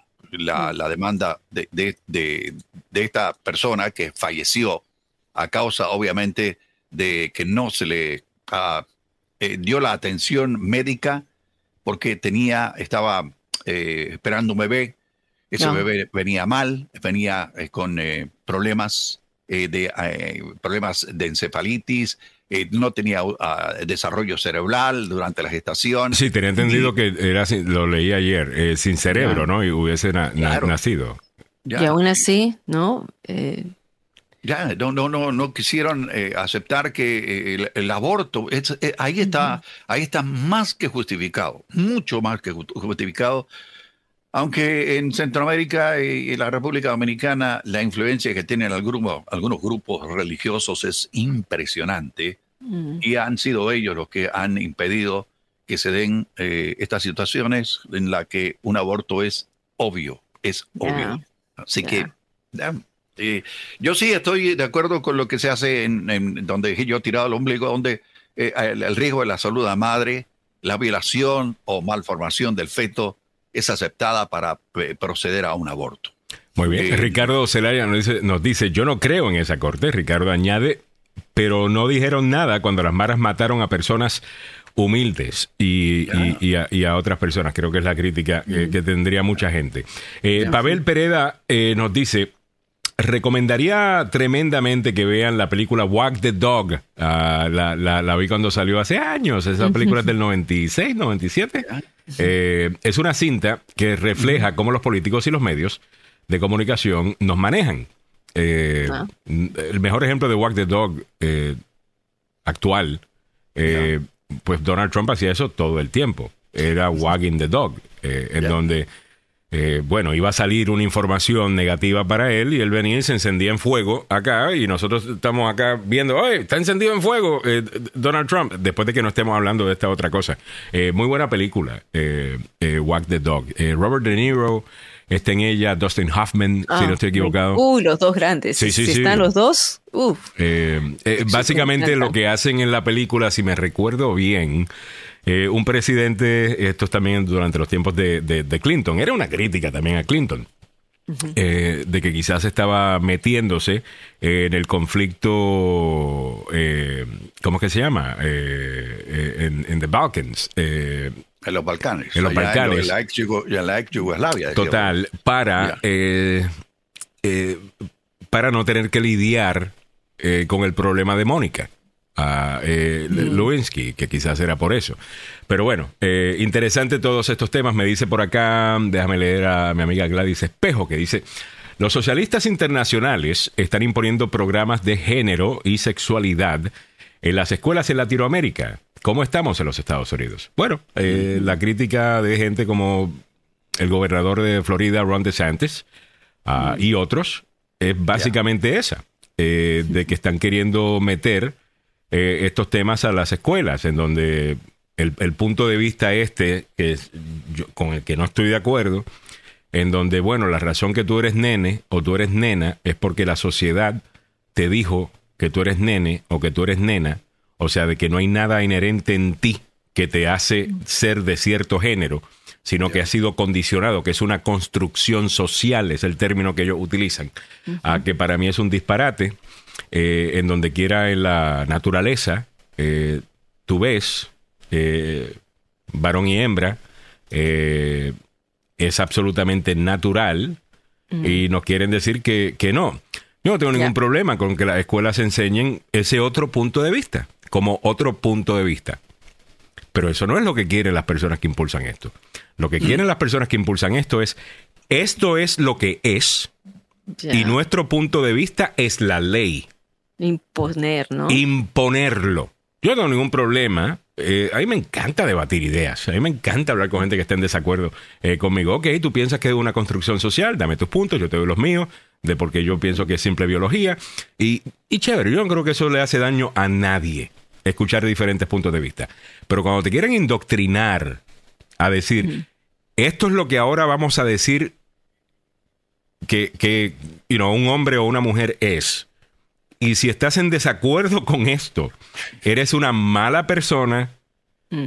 intolerante, que odias a la gente transgénero. E, e, eso a mí no me gusta. Eh, y yo creo que es lo que permite que gente como Ron DeSantis, que tiene otras ideas ah, que pueden ser problemáticas, termine siendo muy popular. Porque tú le hablas al padre o madre a pie y te dice, ya, yo no quiero que le estén enseñando eso a mis hijos. Claro. Y de nuevo, ese, es el tema. Y, y, eso lo estamos viendo en muchas cosas. Estaba viendo yo algo ayer que tenía que ver con qué era. Escuchen esto, no, no se me vayan, escuchen esto. Es otro punto de vista para ponernos a pensar en, en, voz alta y para ponernos a pensar. Esto de la gordofobia, lo hablamos esta semana en un momento, ¿no? De que, bueno, eh, que mira, está en contra de la gente que, es, que, que está sobrepeso. Mire, el sobrepeso causa un montón de problemas, incluyendo cáncer, eh, no es que lo cause, pero definitivamente que las personas obesas, específicamente las mujeres, tienen cinco chances, eh, cinco veces más el chance de, sufrir de cáncer del seno, por ejemplo, si están, si están obesas. Bueno, cualquier persona que quiera normalizar la, obesidad tiene que admitir que está contribuyendo a esta realidad que te estoy contando. Bueno, nos quieren decir ahora que si usted critica o usted dice, oye, usted no puede estar así de sobrepeso, que usted es un gordofóbico. Cuando aquí eso es un tema de salud. Y lo que yo no entiendo es esto. Y aquí es que voy. Usualmente estos argumentos vienen de cierto sector del espectro eh, político, usualmente la izquierda. La izquierda eh, también está asociada con eh, estar en contra del capitalismo, del billete que hacen estas grandes corporaciones, eh, con la gente que no tienen corazón, y en eso hasta podemos estar de acuerdo con, esa izquierda. Pues esto es lo que yo no entiendo. ¿Tú sabes cuánto va a subir el mercado de ropa plus size en los próximos años? De 15 a 20%. Para el año 2030 va a ser una un, sector de esa, de, de, esa industria muy, muy, muy importante. Aquí va el punto. Si usted, se si usted está en contra de estas compañías que hacen billete con la gente, utilizando a la gente para hacer simplemente billete, y usted está con esto de body positivity, en donde debemos aceptar todos los cuerpos como son y nunca criticar nada a nadie, usted le está haciendo un gran favor a estas megacorporaciones para que sigan haciendo billetes, vendiendo esta ropa y comprando más tela, porque van a necesitar más tela si, si, si, oh, estamos más grandes. Con esto, con la idea de que, que usted está siendo un guerrero social y que usted lo que quiere es ayudar a esas personas a que no se sientan mal. Yo creo que lo aplaudo si usted quiere proteger la psicología, el autoestima de una persona que está sobrepeso. Yo creo que eso es loable. No estoy diciendo que no. Pero por favor reconozca que también a esas personas van a tener que sufrir con otras cosas, precisamente porque no controlan su peso. Y yo no creo que sea justo que a una persona que diga, óigame, usted debería bajar de peso por el bien suyo, se le debe tratar como que una persona que odia a las personas que están sobrepeso. Oye, tú sabes que, está preparándose para estar, como dicen aquí, fit, para estar preparados para cualquier contingencia, es eh, el gobernador Ron DeSantis ha bajado de peso de una manera extraordinaria. Eso que está corriendo para presidente. ya, mira tú, mira tú. Ya, o sea, Oye, ¿es cierto? Sí, la diferencia que había con Ron DeSantis hace seis meses a la diferencia que hay en estos momentos es que el hombre se está físicamente preparando para cualquier contingencia y esto es un ejemplo de eh, la influencia que puede tener una persona que tiene un nivel de peso eh, superior. Antes de continuar, quisiera hacer un paréntesis mm. para enviarle a nuestro queridísimo Ricardo Celaya eh, nuestro sentido pésame. Dice contra, me llamaron para darme la noticia de que mi hermano falleció. Qué mm. terrible me siento. Mm. Muchas emociones. Ricardo, un abrazo para vos. Estamos contigo, eh, nuestro más sentido pésame. Y bueno, qué, qué pena, pues uno nunca está preparado para este tipo de contingencias. Así que Ricardo, Fuerte, fuerza. Saludos, eh, Ricardo, un abrazo. Lo único que si pudiera decirte algo, solamente no te diría nada porque no hay nada que tú le puedas decir a alguien que ha perdido a, un ser querido, pero te daría un abrazo, ¿ok? Eh, y nunca olvides las batallas que, que, has, ganado, que, has ganado ya ah, y otros momentos difíciles en tu vida. Ah, gracias por la sintonía y gracias por compartirlo con nosotros. ¿ok? Saludos. Eh, Ivo Francisco dice, ¿por qué no dejar que la naturaleza siga haciendo el trabajo que ha hecho sin ninguna confusión? Yo estoy de acuerdo. Eh, él añade, Alejandro, pero cada uno se harta hasta donde quiera también. A, los médicos les gusta mucho. totalmente, a los médicos, les, claro. Eh, yo creo que los médicos, yo quiero decir que los médicos no, pero a, la, industria. de la medicina yo creo que sí. Eh, yo, yo creo que los médicos entraron a esa profesión porque querían salvar vidas. Ah, tengo amistad con algunos, eh, por ejemplo, mi, eh, mi, ex doctor ya, ya no está acá, no está en el área, eh, pero quien fue mi doctor por mucho tiempo de diabetes, la razón que él se metió a la medicina es porque su papá era diabético y la razón mm. que se convirtió en un especialista en diabetes es porque él quería curarle la diabetes a su papá. Ah, y yo creo que, ese es, eh, creo que esa es la regla, no la excepción, eh, con muchos médicos. Pero la industria, eh, estoy de acuerdo contigo. los laboratorios médicos están preparados y están desarrollando medicinas. Mira, allá en Centroamérica, los laboratorios médicos tenían visitadores médicos que llegaban a las oficinas de los doctores. Aquí también, Samuel, te digo. Ya, que, que, donde le dicen, mire, tenemos esta, esta medicina que está buena, acaba de salir, pa, pa, pa, pa, pa. Aquí en los Estados Unidos, antes de que un visitador médico llega a la oficina de un doctor, tiene que haber, eh, ¿qué te digo?, la aceptación de la FDA, la mm. Agencia Federal para el Control de Medicinas y Alimentos, a aprobar todo esto. A veces en países nuestros no tienen la misma política, pero aquí en Estados Unidos se hace de esta manera. Voy a defenderlos, voy a defenderlos. Mi papá fue por 25 años, fue visitador médico, propagandista médico, un hombre, mi padre, súper preparado. Él no terminó la secundaria. Mi papá, tú sabes, Alejandro, él fue boxeador temprano, se casó muy jovencito, a los 17 años engañando a mi madre diciendo que tenía veintitantos. Mi mamá es ocho años mayor que él, nueve casi. Ay, qué rompecuna tu mamá. Sí, sí, mi mamá es una rompecuna tremenda. Yo sabía que de algún lugar lo sacabas tú. Mira tú. Sí, sí, pero, pero ya eh, de grandes nunca se vio la diferencia.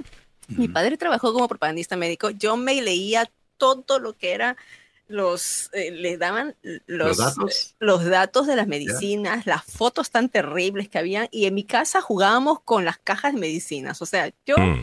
ni nos tomábamos, nosotros nos automedicábamos muy mal, así que mi hermano pues él estudió medicina precisamente por eso, porque mi padre era mm. como el doctor de la cuadra venían y a veces acertaba, a veces acertaba, pero él repartía las medicinas, las muestras médicas y, ayudaba a mucha gente, mi padre muy eh, lindo, ¿no? Y yo también quería ser médica en algún momento, quería ser pediatra, pero ya mm. una vez cuando me llevaron a ver los huesos, los, ¿cómo es? En la, en la morgue, dije, ah, no, esto no es para mí. esto para mí no es. Sí, pero tienes razón, o sea, toda una industria eh, de pagarle al propagandista médico para que te vendiera o te le, fuera al doctor y, por supuesto, le recomendara el medicamento de tal laboratorio, ¿no? Y Una industria que deja mucha plata. Aquí en los Estados Unidos eh, es básicamente, bueno, yo conozco de realtors que cuando el mercado baja, eh, y ya no están haciendo toda la plata que hacen en real estate, se meten a, a, ventas eh, de pharmaceuticals, eh, farmacéuticas. Que básicamente el trabajo es, como tú estabas diciendo, ir de doctor en doctor, decir, mira, doctor, tenemos este nuevo producto, esta nueva pastilla, recomienda. meses. Claro, y uno lo saca, aparentemente uno lo saca de bebida, lo lleva de traguito, te lo lleva para strip club, ¿sabes? es, relaciones públicas. No tanto así, eran fiestas, se hacían banquetes en grandes hoteles. Mi papá, la, compañía donde trabajaba eran las grandes, Roche Bristol, y se hacían grandes banquetes para ello. Ah, pero con los genéricos, la salida de los genéricos bajó muchísimo, porque por supuesto, los genéricos tienen el mismo componente, no, pero no llevan el brand. Mm. Eh, pero dentro de todo, hay sí está comprobado, por ejemplo, la citromicina, cuando es genérica en comparación a la que es de brand, eh, los médicos mismos te dicen, mira, no, y yo lo comprobé con, con mi madre cuando tuvo neumonía, eh, tienes que darle la genérica que cuesta como 300 veces más que un, perdón, la de brand, la de nombre, la de marca, que cuesta a veces 300 veces más que un genérico, ¿no? Así que... Muy bien. Hoy a las 8.31 minutos de la mañana, ya veo que se está conectando el abogado Joseph Maluf. En solo segundos estará con nosotros. Tenemos varias preguntas para él en el día de hoy. Eh, no solamente con este accidente que sucede en Baltimore, donde eh, mueren unas seis personas, trabajadores de la construcción. Ese tema lo estarán eh, comentando bastante en el programa Conociendo sus Derechos a eso de las nueve de la mañana. Les recomiendo que lo escuchen, pero también con esta nueva información que tenemos sobre el caso de los documentos con Donald Trump, en donde aparentemente su abogado, eh, dice el juez, parece que lo estaba queriendo ayudar a Donald Trump a, romper la ley y ahora va a tener que testificar. y, responder. Además, se ha aplazado una vez más la decisión sobre acusación de Trump por cargos criminales.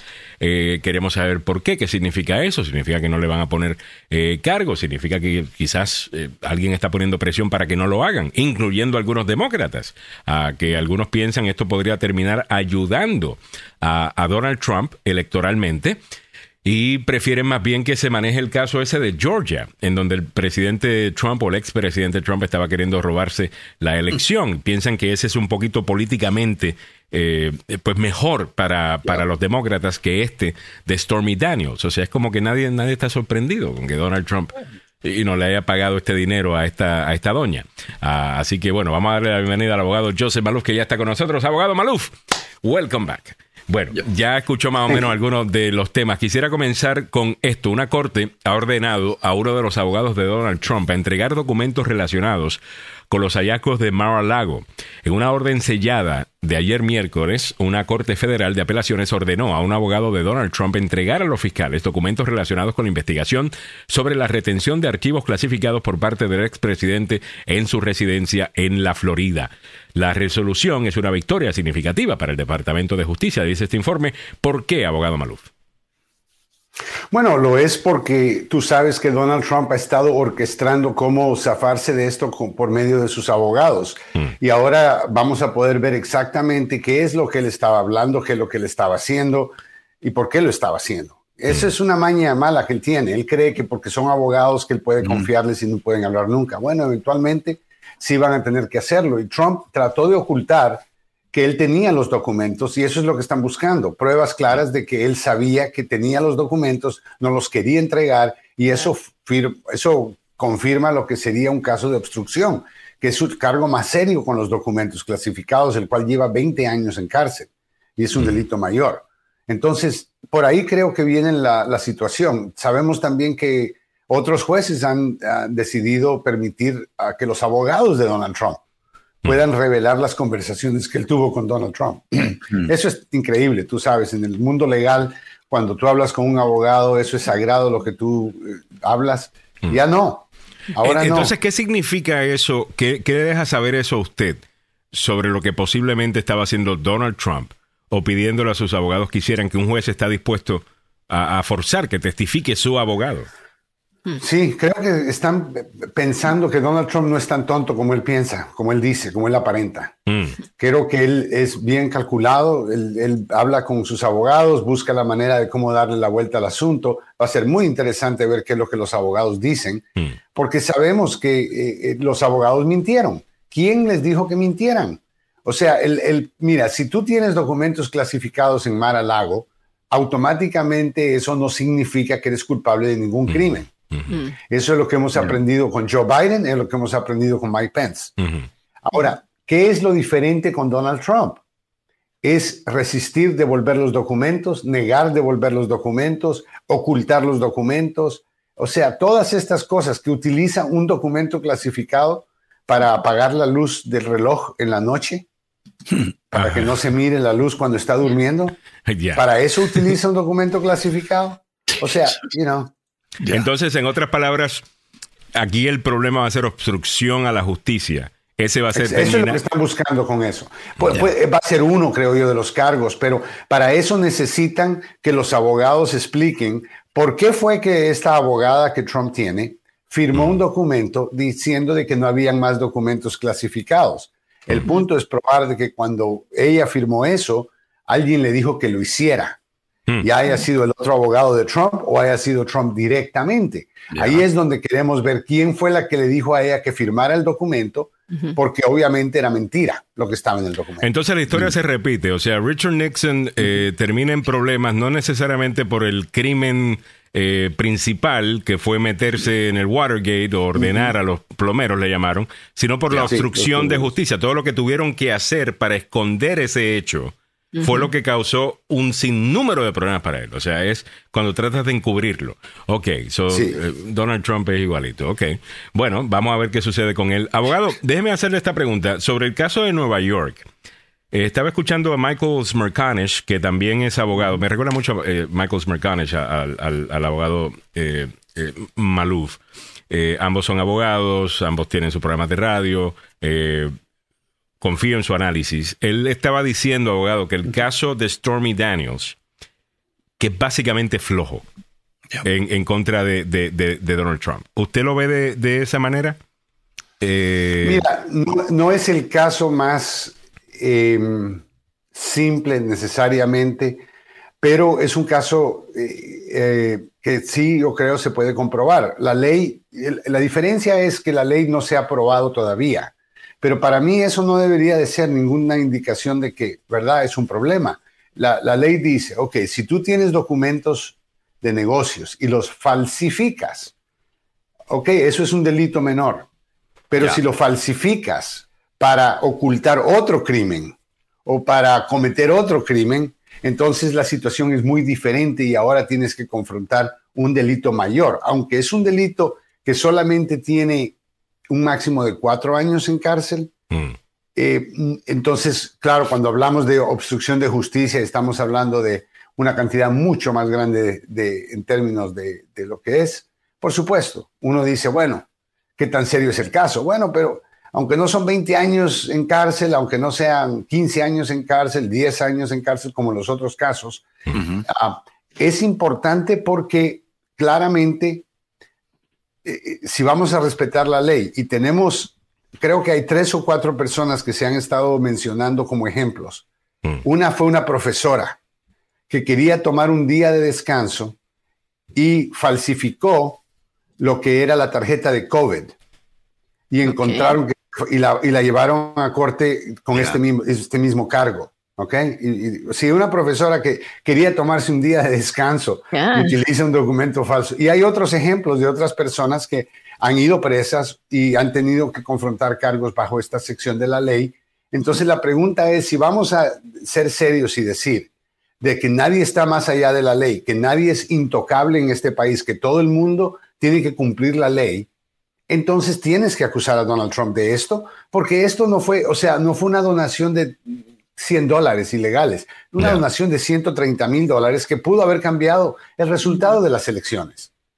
Ah, y por eso creo que si vamos a ser justos, tienes que hacerlo. Ya creo que eh, la gente se está acostumbrando que lo que va a pasar en los siguientes meses, años, mm. es que vamos a estar hablando de esto y otros crímenes que el gobierno está preparando para acusar a Donald Trump, porque Donald Trump, contrario a otros presidentes, es un criminal. No es que los demócratas y liberales quieren... No, no. Lo único diferente es Donald Trump. Esa es la única diferencia. No es, no es el Senado, no es el Congreso, no es la Cámara, no es el fiscal, no es que el fiscal está fuera de control. No, no, no, no.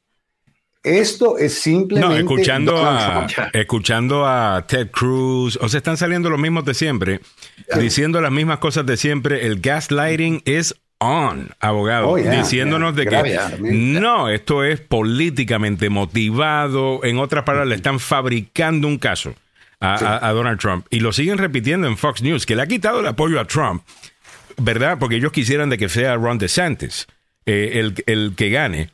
Pero la audiencia de Fox News no les permite eso. No. Ellos tienen que darle de comer a esa audiencia que quiere trumpismo eh, y quieren que defienda a Trump. Entonces. Quieren trumpismo de Trump. That's right. Sí, no quieren trumpismo light. no quieren trumpismo light con DeSantis. Con Ron DeSantis. Eh, aunque Ron DeSantis, bueno, veremos a ver qué sucede ahí. Está perdiendo bastante peso. Estaba reportando Samuel anteriormente. Eh, definitivamente. Más albóndiga, como le dijo Trump, ¿no? ¿Se acuerdan ustedes? Albóniga Don.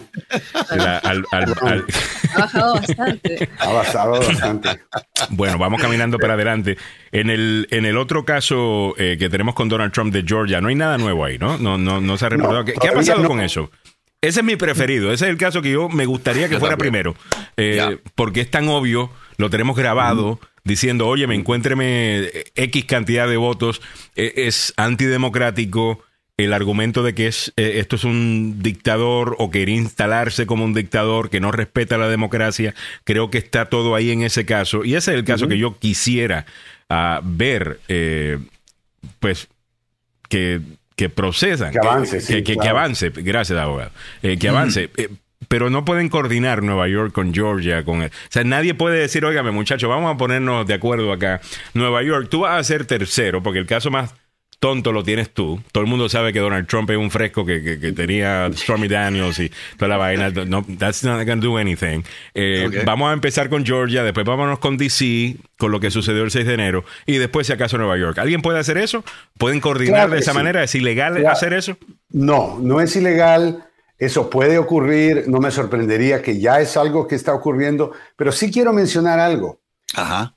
La fecha donde comienza un caso no significa que ese va a ser el primer caso. Aunque sea el primer caso que acusan a Donald Trump, no mm. significa que es el primer caso que va a corte. Y la razón es porque Donald Trump va a presentar mociones en el caso que van a dilatar el proceso, van a haber casos en diferentes tribunales que son más rápidos que otro tribunal que es más ocupado. Mm. Vamos a ver, entonces el hecho de que comiencen, si es que comienzan con el caso de Stormy Daniels, no significa que, por ejemplo, el caso del Capitolio no vaya a ser primero, el que se termine primero, el que llegue a su juicio. ¿Cuándo se va a terminar todo esto? Va a ser imposible decir porque yo creo que va, pase lo que pase, van a haber apelaciones, argumentos, mentiras, cuentos, lloraderas, todas las cosas que Trump trae, el circo completo. Pero yo creo que sí va a mantener la atención del país. Yo creo que la atención no es tanto porque es Donald Trump y es popular. Yo creo que es, la atención es grande porque es como un, uno de estos ferrocarriles que se descarrilan. Tienes que voltear a ver. No puedes evitar. A ver, esa es básicamente la presidencia de Donald Trump. Ese es Donald Trump, eso quién él es. Y yo, yo, creo que ya te estás dando cuenta, porque si empiezas a flipear entre MSNBC, CNN y todos los canales, incluyendo Fox News, vas a ver que Donald Trump es, bueno, es parte del figura principal. He's doing it again. Es lo que estoy diciendo. Eh, lo, lo está haciendo de nuevo con esto de que el arresto. Eh, escuché a alguna gente ser crítica. Eh, demócratas, desde, no bueno, gente que no quiere a Trump, eh, acusar a MSNBC de hacer demasiado ruido con esto del posible arresto de, Donald Trump simplemente porque Donald Trump lo había anunciado. y, ahora averiguamos que lo hizo para colectar dinero. colectó un millón de dólares, abogado. ¿Qué, pero qué basura. Oh, es una basura. Él es, eso es lo que él hace. O sea, y lo peor del caso es que a la gente que queremos convencer, no, los, no podemos llegar a ellos, abogado. Mm. Ellos no tienen, tienen equipos de medios de noticias, incluyendo tu servidor con Telemundo, moviéndonos como locos para arriba y para abajo, porque va a venir el arresto. Y yo les digo, ¿arresto de dónde? O sea, no es tan simple, no es de un día para otro algo sospechoso era de eso. Y, me imagino que mira todos los medios, CNN, programas día y noche, todo el mundo llamando a sus expertos de, en esta área de la ley, etcétera. ¿Por qué? Porque Trump una vez más coge la atención de todo el mundo. No es tan fácil decir ignórenlo ah, y pongámonos a hablar de Vladimir Putin o nos podemos hablar cuando esto es la democracia de nuestro país, es, es una emergencia de nuestro país. Pero es que ahora como hay un incentivo, abogado, eh, para que los medios hagamos esto, ¿no? Que es mantener el rating y mantener el drama y, la novela. O sea, Washington DC es la novela, e, es, la novela de, de, CNN, de MSNBC, de Fox News. Es la novela. Todos los días hay un capítulo nuevo que estará pasando. Y no creo que están pensando en la democracia, no creo que están pensando en el bienestar del país sino en ganar ratings. o sea, ¿cómo, ¿cómo, podemos cambiar eso? Porque aquí no nos gusta solamente quejarnos de algo, sino también tratar de hablar de una solución. Eh, ¿Habría una manera de hacer que los medios no tuvieran que operar de, otra manera o la primera enmienda no nos tienen libertad, exacto, tienen libertad de expresión absoluta bajo la primera enmienda. Mm. Muy difícil decirles que no pueden y pueden, a menos que la seguridad de la nación esté en juego. Ah, no sabemos qué camino esto va a tomar porque Trump habla de violencia y ha demostrado que es capaz de violencia, ah, citando a sus grupos extremos que todavía no estoy seguro, ah, no están preparados. Probablemente están preparados ya porque esos son los sonidos de Trump, ¿no? Que tienen que tomar el país de regreso. Estos son los mensajes de prepárense. Yo no creo que él tiene la popularidad con estos grupos porque ya hay como 800 en la cárcel que no están muy felices porque Trump los metió presos prácticamente. No los perdonó, no les hizo ningún tipo de ayuda, no les pagó los abogados como había dicho. Y ahora esta gente está haciendo tiempo en una cárcel real, no es una cárcel de televisión. No es jueguito. Es real jail. O sea, ¿me entiendes? Es las, las consecuencias de lidiar con Trump, pero yo creo que es Y esas 800 personas, abogado, tienen familia. O sea, no es como que solamente esas 800 personas lo saben. Eso se ha regado en esos círculos. Se ha regado en esos círculos. Mira, no te vayas a hacer lo que hizo Tommy. Han, perdido su trabajo, muchos han perdido sus negocios porque están públicamente como terroristas domésticos. O sea, ese es eh, un, insurreccionista. o como dice Ted Cruz, eh, presos políticos. No, no, no. Pero, y, este, y, estos son los, y estos son los patriotas. Ted Cruz es cubano, please. Y estos son los patriotas. Sur Magdalena Martínez dice, Mili, cuando dices que la gente que dona a Trump son pobrecitos, no lo creo, tal vez antes, pero ahora que ya saben quién es él, eh, eh, a ver, quién es él, espérate, que se me acaba de entrar un nuevo comentario y se me fue. Eh, pero ahora ya saben quién es él. Es un corrupto, se hacen como la canción Shakira, ciega, sordo, muda, totalmente. Sí, es cierto, es cierto, pero hay mucha gente que todavía eh, que está en los suburbios, ¿no? Que eh, la gente que está en los suburbios, que todavía cree todas estas retóricas y hemos visto en el pasado que Trump ha tenido que, o sea, un juez le ha ordenado pagar, devolver dos millones de dólares. En los suburbios. O, en las áreas rurales. De las zonas rurales. De las zonas rurales. Porque Biden ganó los suburbios la última elección. Eso fue, O sea, eso fue lo que le ayudó. Se, me chispoteó. Ah, eso, entonces, eso, eso, eso. De las zonas rurales. Miren, a veces parece eh, increíble, pero Alejandro tú y yo entrevistamos a alguna de estas personas después de lo que pasó el 6 de enero y mm. cuando todavía el día que Biden iba a juramentar, mm. estas personas se creían al pie de la letra que algo iba a pasar, se creen al pie de la letra eh, algunas teorías y narrativas. Y la verdad. Bueno, habían dicho que, Donald Trump iba a regresar al poder, que, iba a ser tal fecha. Después dijeron que iba a ser en enero. Ahora, estas personas no están bien de la mente. Pero no, están bien, o sea, tú ves, nosotros entrevistamos a una que, yo, yo por eso digo, pobrecita, porque ¿qué está creyendo esta señora? Está creyendo así como decimos a, lenguaje así burdo, que los chanchos vuelan. Exacto. Porque, te lo digo. Bueno, el chancho principal es Donald Trump. Él iba a volar ese día. Iba a ser... Yo entiendo. El hombre tiene su propio avión, así que técnicamente hablando, ese chancho sí, vuela. Ahora, eh, una de las cosas que estábamos viendo el 6 de enero, abogado, y lo hemos dicho aquí en el pasado, la narrativa era porque las narrativas estas eran todos supremacistas blancos que se tomaron el Congreso. No, no, eran supremacistas blancos. Había algunos supremacistas blancos ahí, asumo que sí. Era un grupo de personas que apoyan a Trump de diferentes Pero mayormente de abogados. grupos. De diferentes grupos. Pero lo que si había un denominador común ahí, fue fundamentalistas religiosos.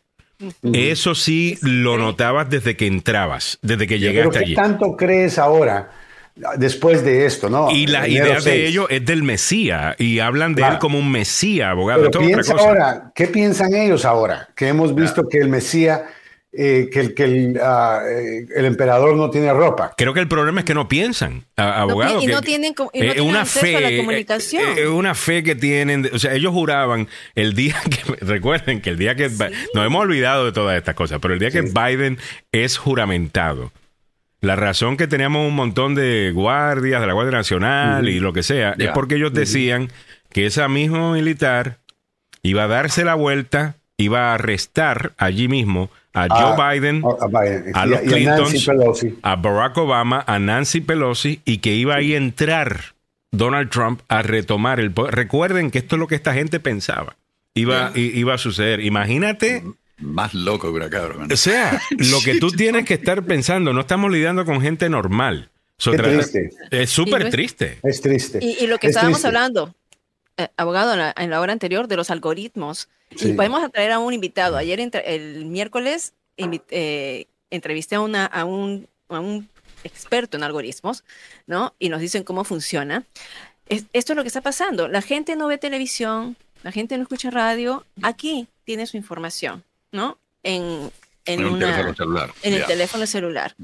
Y lo que ellos están mirando, todo lo que ellos están mirando es un mundo de fantasía donde Trump es un líder y donde o es un líder o una víctima. Entonces, no ven más noticias. Y por supuesto, este hombre le saca el dinero por, por doquier. O sea, eh, que, eh, yo creo que eh, la gente que apoyó a Ronald Reagan y a George Herbert Walker Bush debe estar pensando, ¿Cómo estamos en esta situación?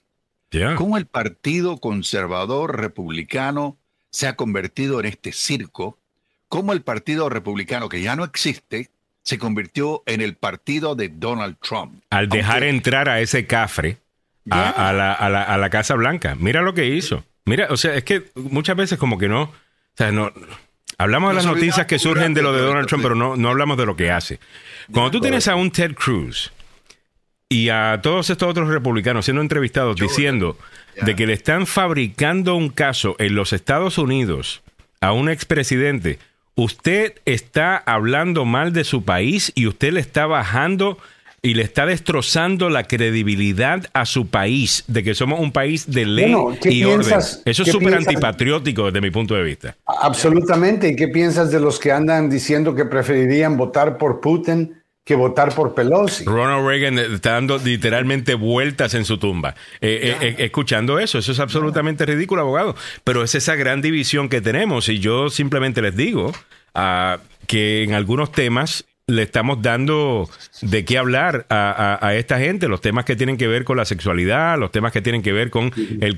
O sea, hay, hay gente que no está con eso entonces los republicanos le vienen y le dicen, usted no está loco por pensar así, véngase con nosotros y una vez ya está ahí, empiezas a consumir las otras cositas que ellos tienen para ti, las locuras. Las locuras. Exacto. y, ahí es donde ves que alguien viene y se, nos va, ya no lo reconoces. Y lo vimos mucho con, el trompismo. Gente que decía contra mi tía no era así, mi, papá no era así. Eh, mi mamá no era así. Y, de repente e, es, eso, no sé, creo que tenemos que tener cuidado. Ah, ¿Con qué emoción hablas del rey? Eh, Alejandro, total. A las dice, hay seguidores de Trump que dicen que él es el verdadero presidente.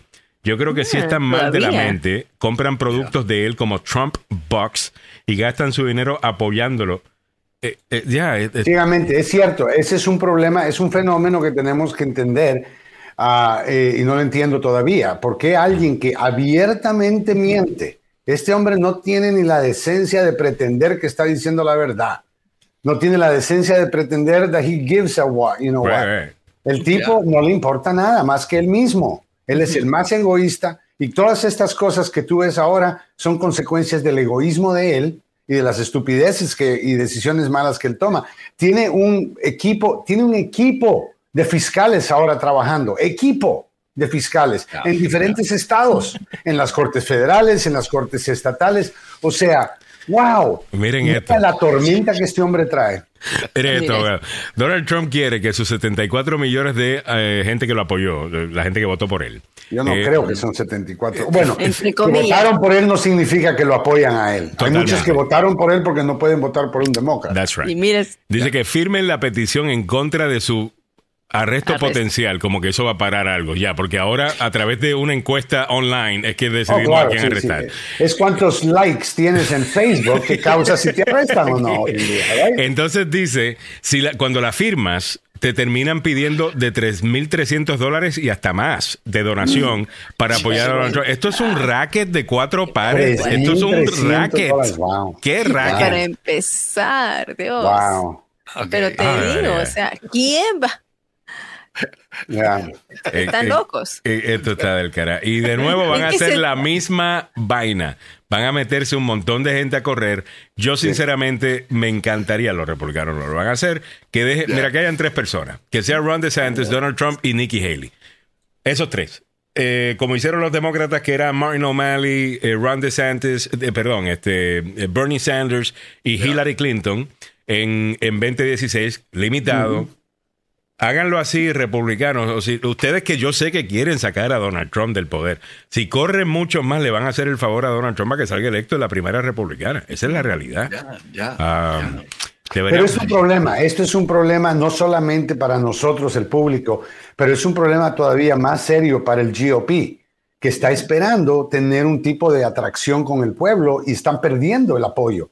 Las elecciones últimas es la mejor, manera de, de ver cuál es el efecto de, traer estas locuras al medio del partido. Se pierden gente normal. La locura más grande de todo este análisis, abogado, ¿usted no piensa que es el hecho que quieran decir que a Donald Trump lo van a enjuiciar porque le tienen miedo de correr en contra de él cuando los demócratas quieren a Donald Trump para que sea el candidato. Es más, la única manera que yo veo a Joe Biden ganando reelección es si, Donald Trump es el candidato republicano. Es el candidato, yo, yo entiendo eso y creo, por, por, lo menos por el momento, yo todavía le, doy advertencia a la gente, espérese un poco, que a veces alguien que se mira muy apropiado al principio para siendo terrible al final. Recuérdense, Jeb Bush iba ganando, Giuliani iba ganando, Chris Christie iba ganando.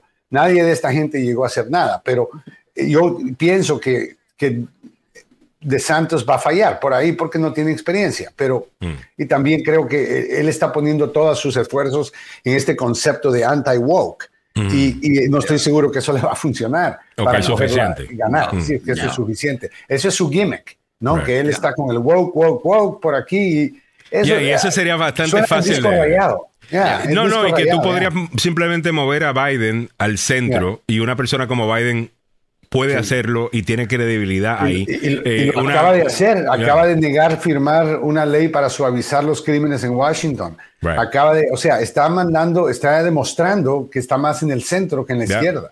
Por ejemplo, en el tema de, de, los hombres participando en los deportes de mujeres, mm. eh, que el Partido Demócrata ha querido pues, ser super woke y irse por ahí. Yo creo que Joe Biden dice, mire, I'm an old school guy. Eh, los hombres competimos contra hombres, las mujeres compiten contra mujeres, que hay una tercera categoría de personas transgénero que compiten, o una cuarta, ah. tercera y cuarta. Eh, y, con eso neutraliza eh, ese, ataque. yo creo que ya, el, el, wokeness no sé qué tan poderoso es en contra de un candidato como Biden, en contra de una candidata como Kamala, ahí sí la pueden pintar de super woke. Claro, y no estamos todavía seguros qué significa woke. ¿Ok? No estamos 100% seguros. Yo estoy claro, yo, que... liberal, que es algo de la izquierda. Yo entiendo que nosotros sabemos, pero me refiero al pueblo.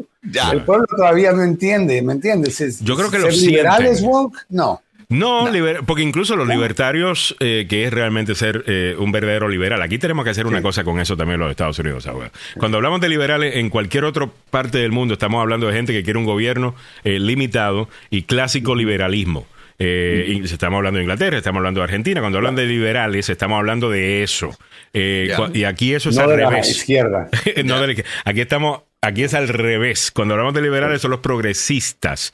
Eh, pero yo lo que creo que significa ser woke, abogado, es esto donde contra, quieres cambiar el significado de todo porque posiblemente alguien se pueda ofender y piensas que tú realmente puedes ordenar desde acá arriba un cambio en la sociedad sin que este suceda de manera orgánica. Es, es, una posición súper arrogante. De una manera orgánica. Para mí, woke significa que hay gente que miraba las cosas superficialmente y ahora estás viendo las cosas un poco más. Te voy a dar un ejemplo. Ese era el significado eh, original de woke.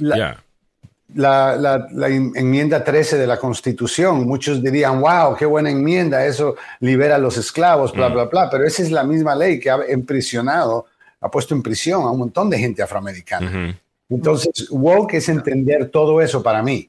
o sea, ser una persona informada. Informada. Ser, una persona profunda. Que, quiere ver... Que no, mira solo superficialmente las cosas, pero mira la raíz del problema. En eso, eh, que era el significado que tenía antes woke. O sea, en otras palabras, despierta. No dejes que te duerman. Los iluminados. Con esta, pero ahora se han convertido en una gente contra que no, no, no, no puedes decir eso. Como miembro de, Mensa, como miembro de Mensa y de los Illuminati, Samuel, no puedo hablar de eso. Pero bueno, vámonos, vámonos. No, tenemos que. Antes, antes de que eh, vayamos, eh, muchachos, quiero eh, preguntarle a, todos qué piensan de la demanda en contra de Fox. Parece que van a llamar al presidente de la compañía y le van a decir, joven, venga para. Bueno, que no está joven. Van a perder, Samuel. Lo que va a pasar es que Fox va a perder esa demanda. 1.600 millones, abogado. Bueno, no estoy seguro cuánto dinero les van a dar. Ese es uno solo. Esa es, la demanda que están poniendo. Y esa es una de las dos demandas, porque hay otra demanda de otra compañía que también está eh, eh, demandando por difamación. Así que Fox tiene dos demandas calientes que nadie las va. Yo no te puedo decir, no, porque no estoy enfrente del jurado escuchando lo que están escuchando ellos.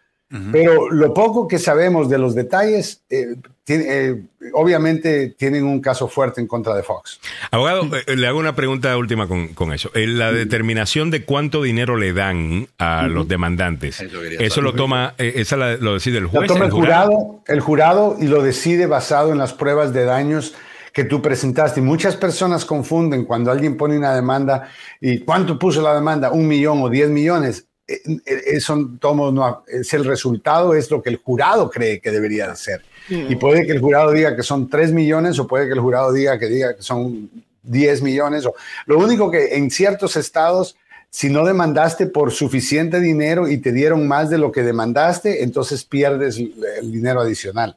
Entonces, ah, por eso es que muchos abogados ponen demandas de 20 millones de dólares por el caso de que alguien les dé un montón de plata.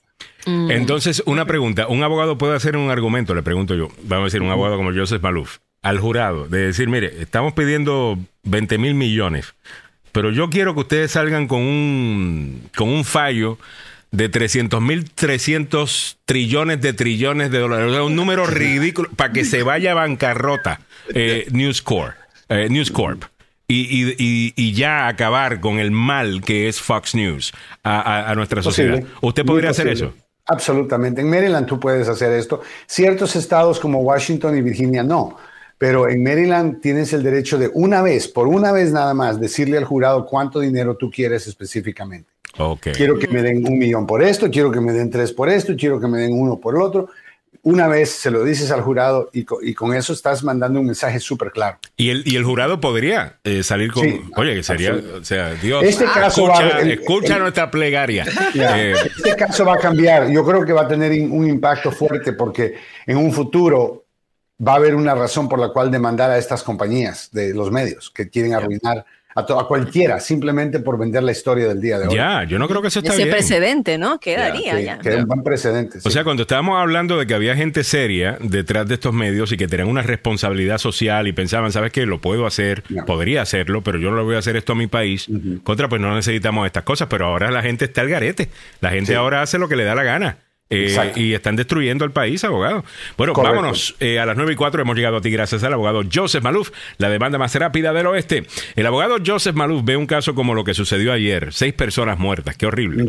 Y la familia, pues obviamente, tiene que lidiar con esa pérdida también. Esas personas pueden eh, demandar, de eso van a estar hablando en el programa a continuación. Pero si usted ha sido víctima de un accidente de auto en el trabajo, negligencia médica, llame al abogado Joseph Maluf, 33 años de experiencia hacen una gran diferencia. No solamente conoce cuáles son las compañías de seguro, cómo operan, cuáles son sus tácticas, conoce las cortes, es respetado en la corte, conoce a los jueces. O sea, esto, esto todo eh, ayuda. Ahora, si no tuviera ninguna de estas cosas, esto es lo que lo va a hacer mejor que los demás. Él va a la extra milla, lo que significa, déjame ver ese documento una vez más. Déjame ver ese reporte una vez más. Déjame hablar con este testigo una vez más. A lo mejor encontramos algo. Y eso, señoras y señores, es lo que hace la diferencia con, con, los abogados. Llame al abogado Joseph Maluf 301-947-8998. 301-947-8998. Pero que lo diga don Samuel ahí montado en caballo. ¿Cómo no? Y le recuerdo que el abogado Joseph Malou tiene licencia para trabajar en Washington, Maryland y Virginia, dos oficinas, una en Gatesburg y la otra en Fairfax. Y por supuesto, el número telefónico es el 301-947-8998. El abogado Joseph Malou es la demanda más rápida del oeste. También hemos llegado a ti gracias al abogado Carlos Salvado. Si es acusado criminalmente, vamos a decir que usted es una de esas personas así como Donald Trump, que se pasa metiendo en problemas. Necesita un buen abogado no como los que contrata Donald Trump. Llame a Carlos Salvado, de Salvado, Salvado y Salvado. Tiene un historial de éxito comprobado con años de experiencia en corte. Él va a tomar control de este, del caso, él sabe lo que está haciendo y usted va a tener que comportarse de cierta manera porque él sabe cómo ganar y lo tiene que escuchar. No sea un Donald Trump eh, que manda a su abogado a romper la de Él jamás haría esto. Un abogado serio, Carlos Salvado, 301-933-1814, 301-933-1814. All right, nos quedo, me quedo escuchando, abogado. Eh, el programa que viene a continuación con el caso este de los seis eh, personas que murieron trabajando construcción en el área de Baltimore. Hasta mañana.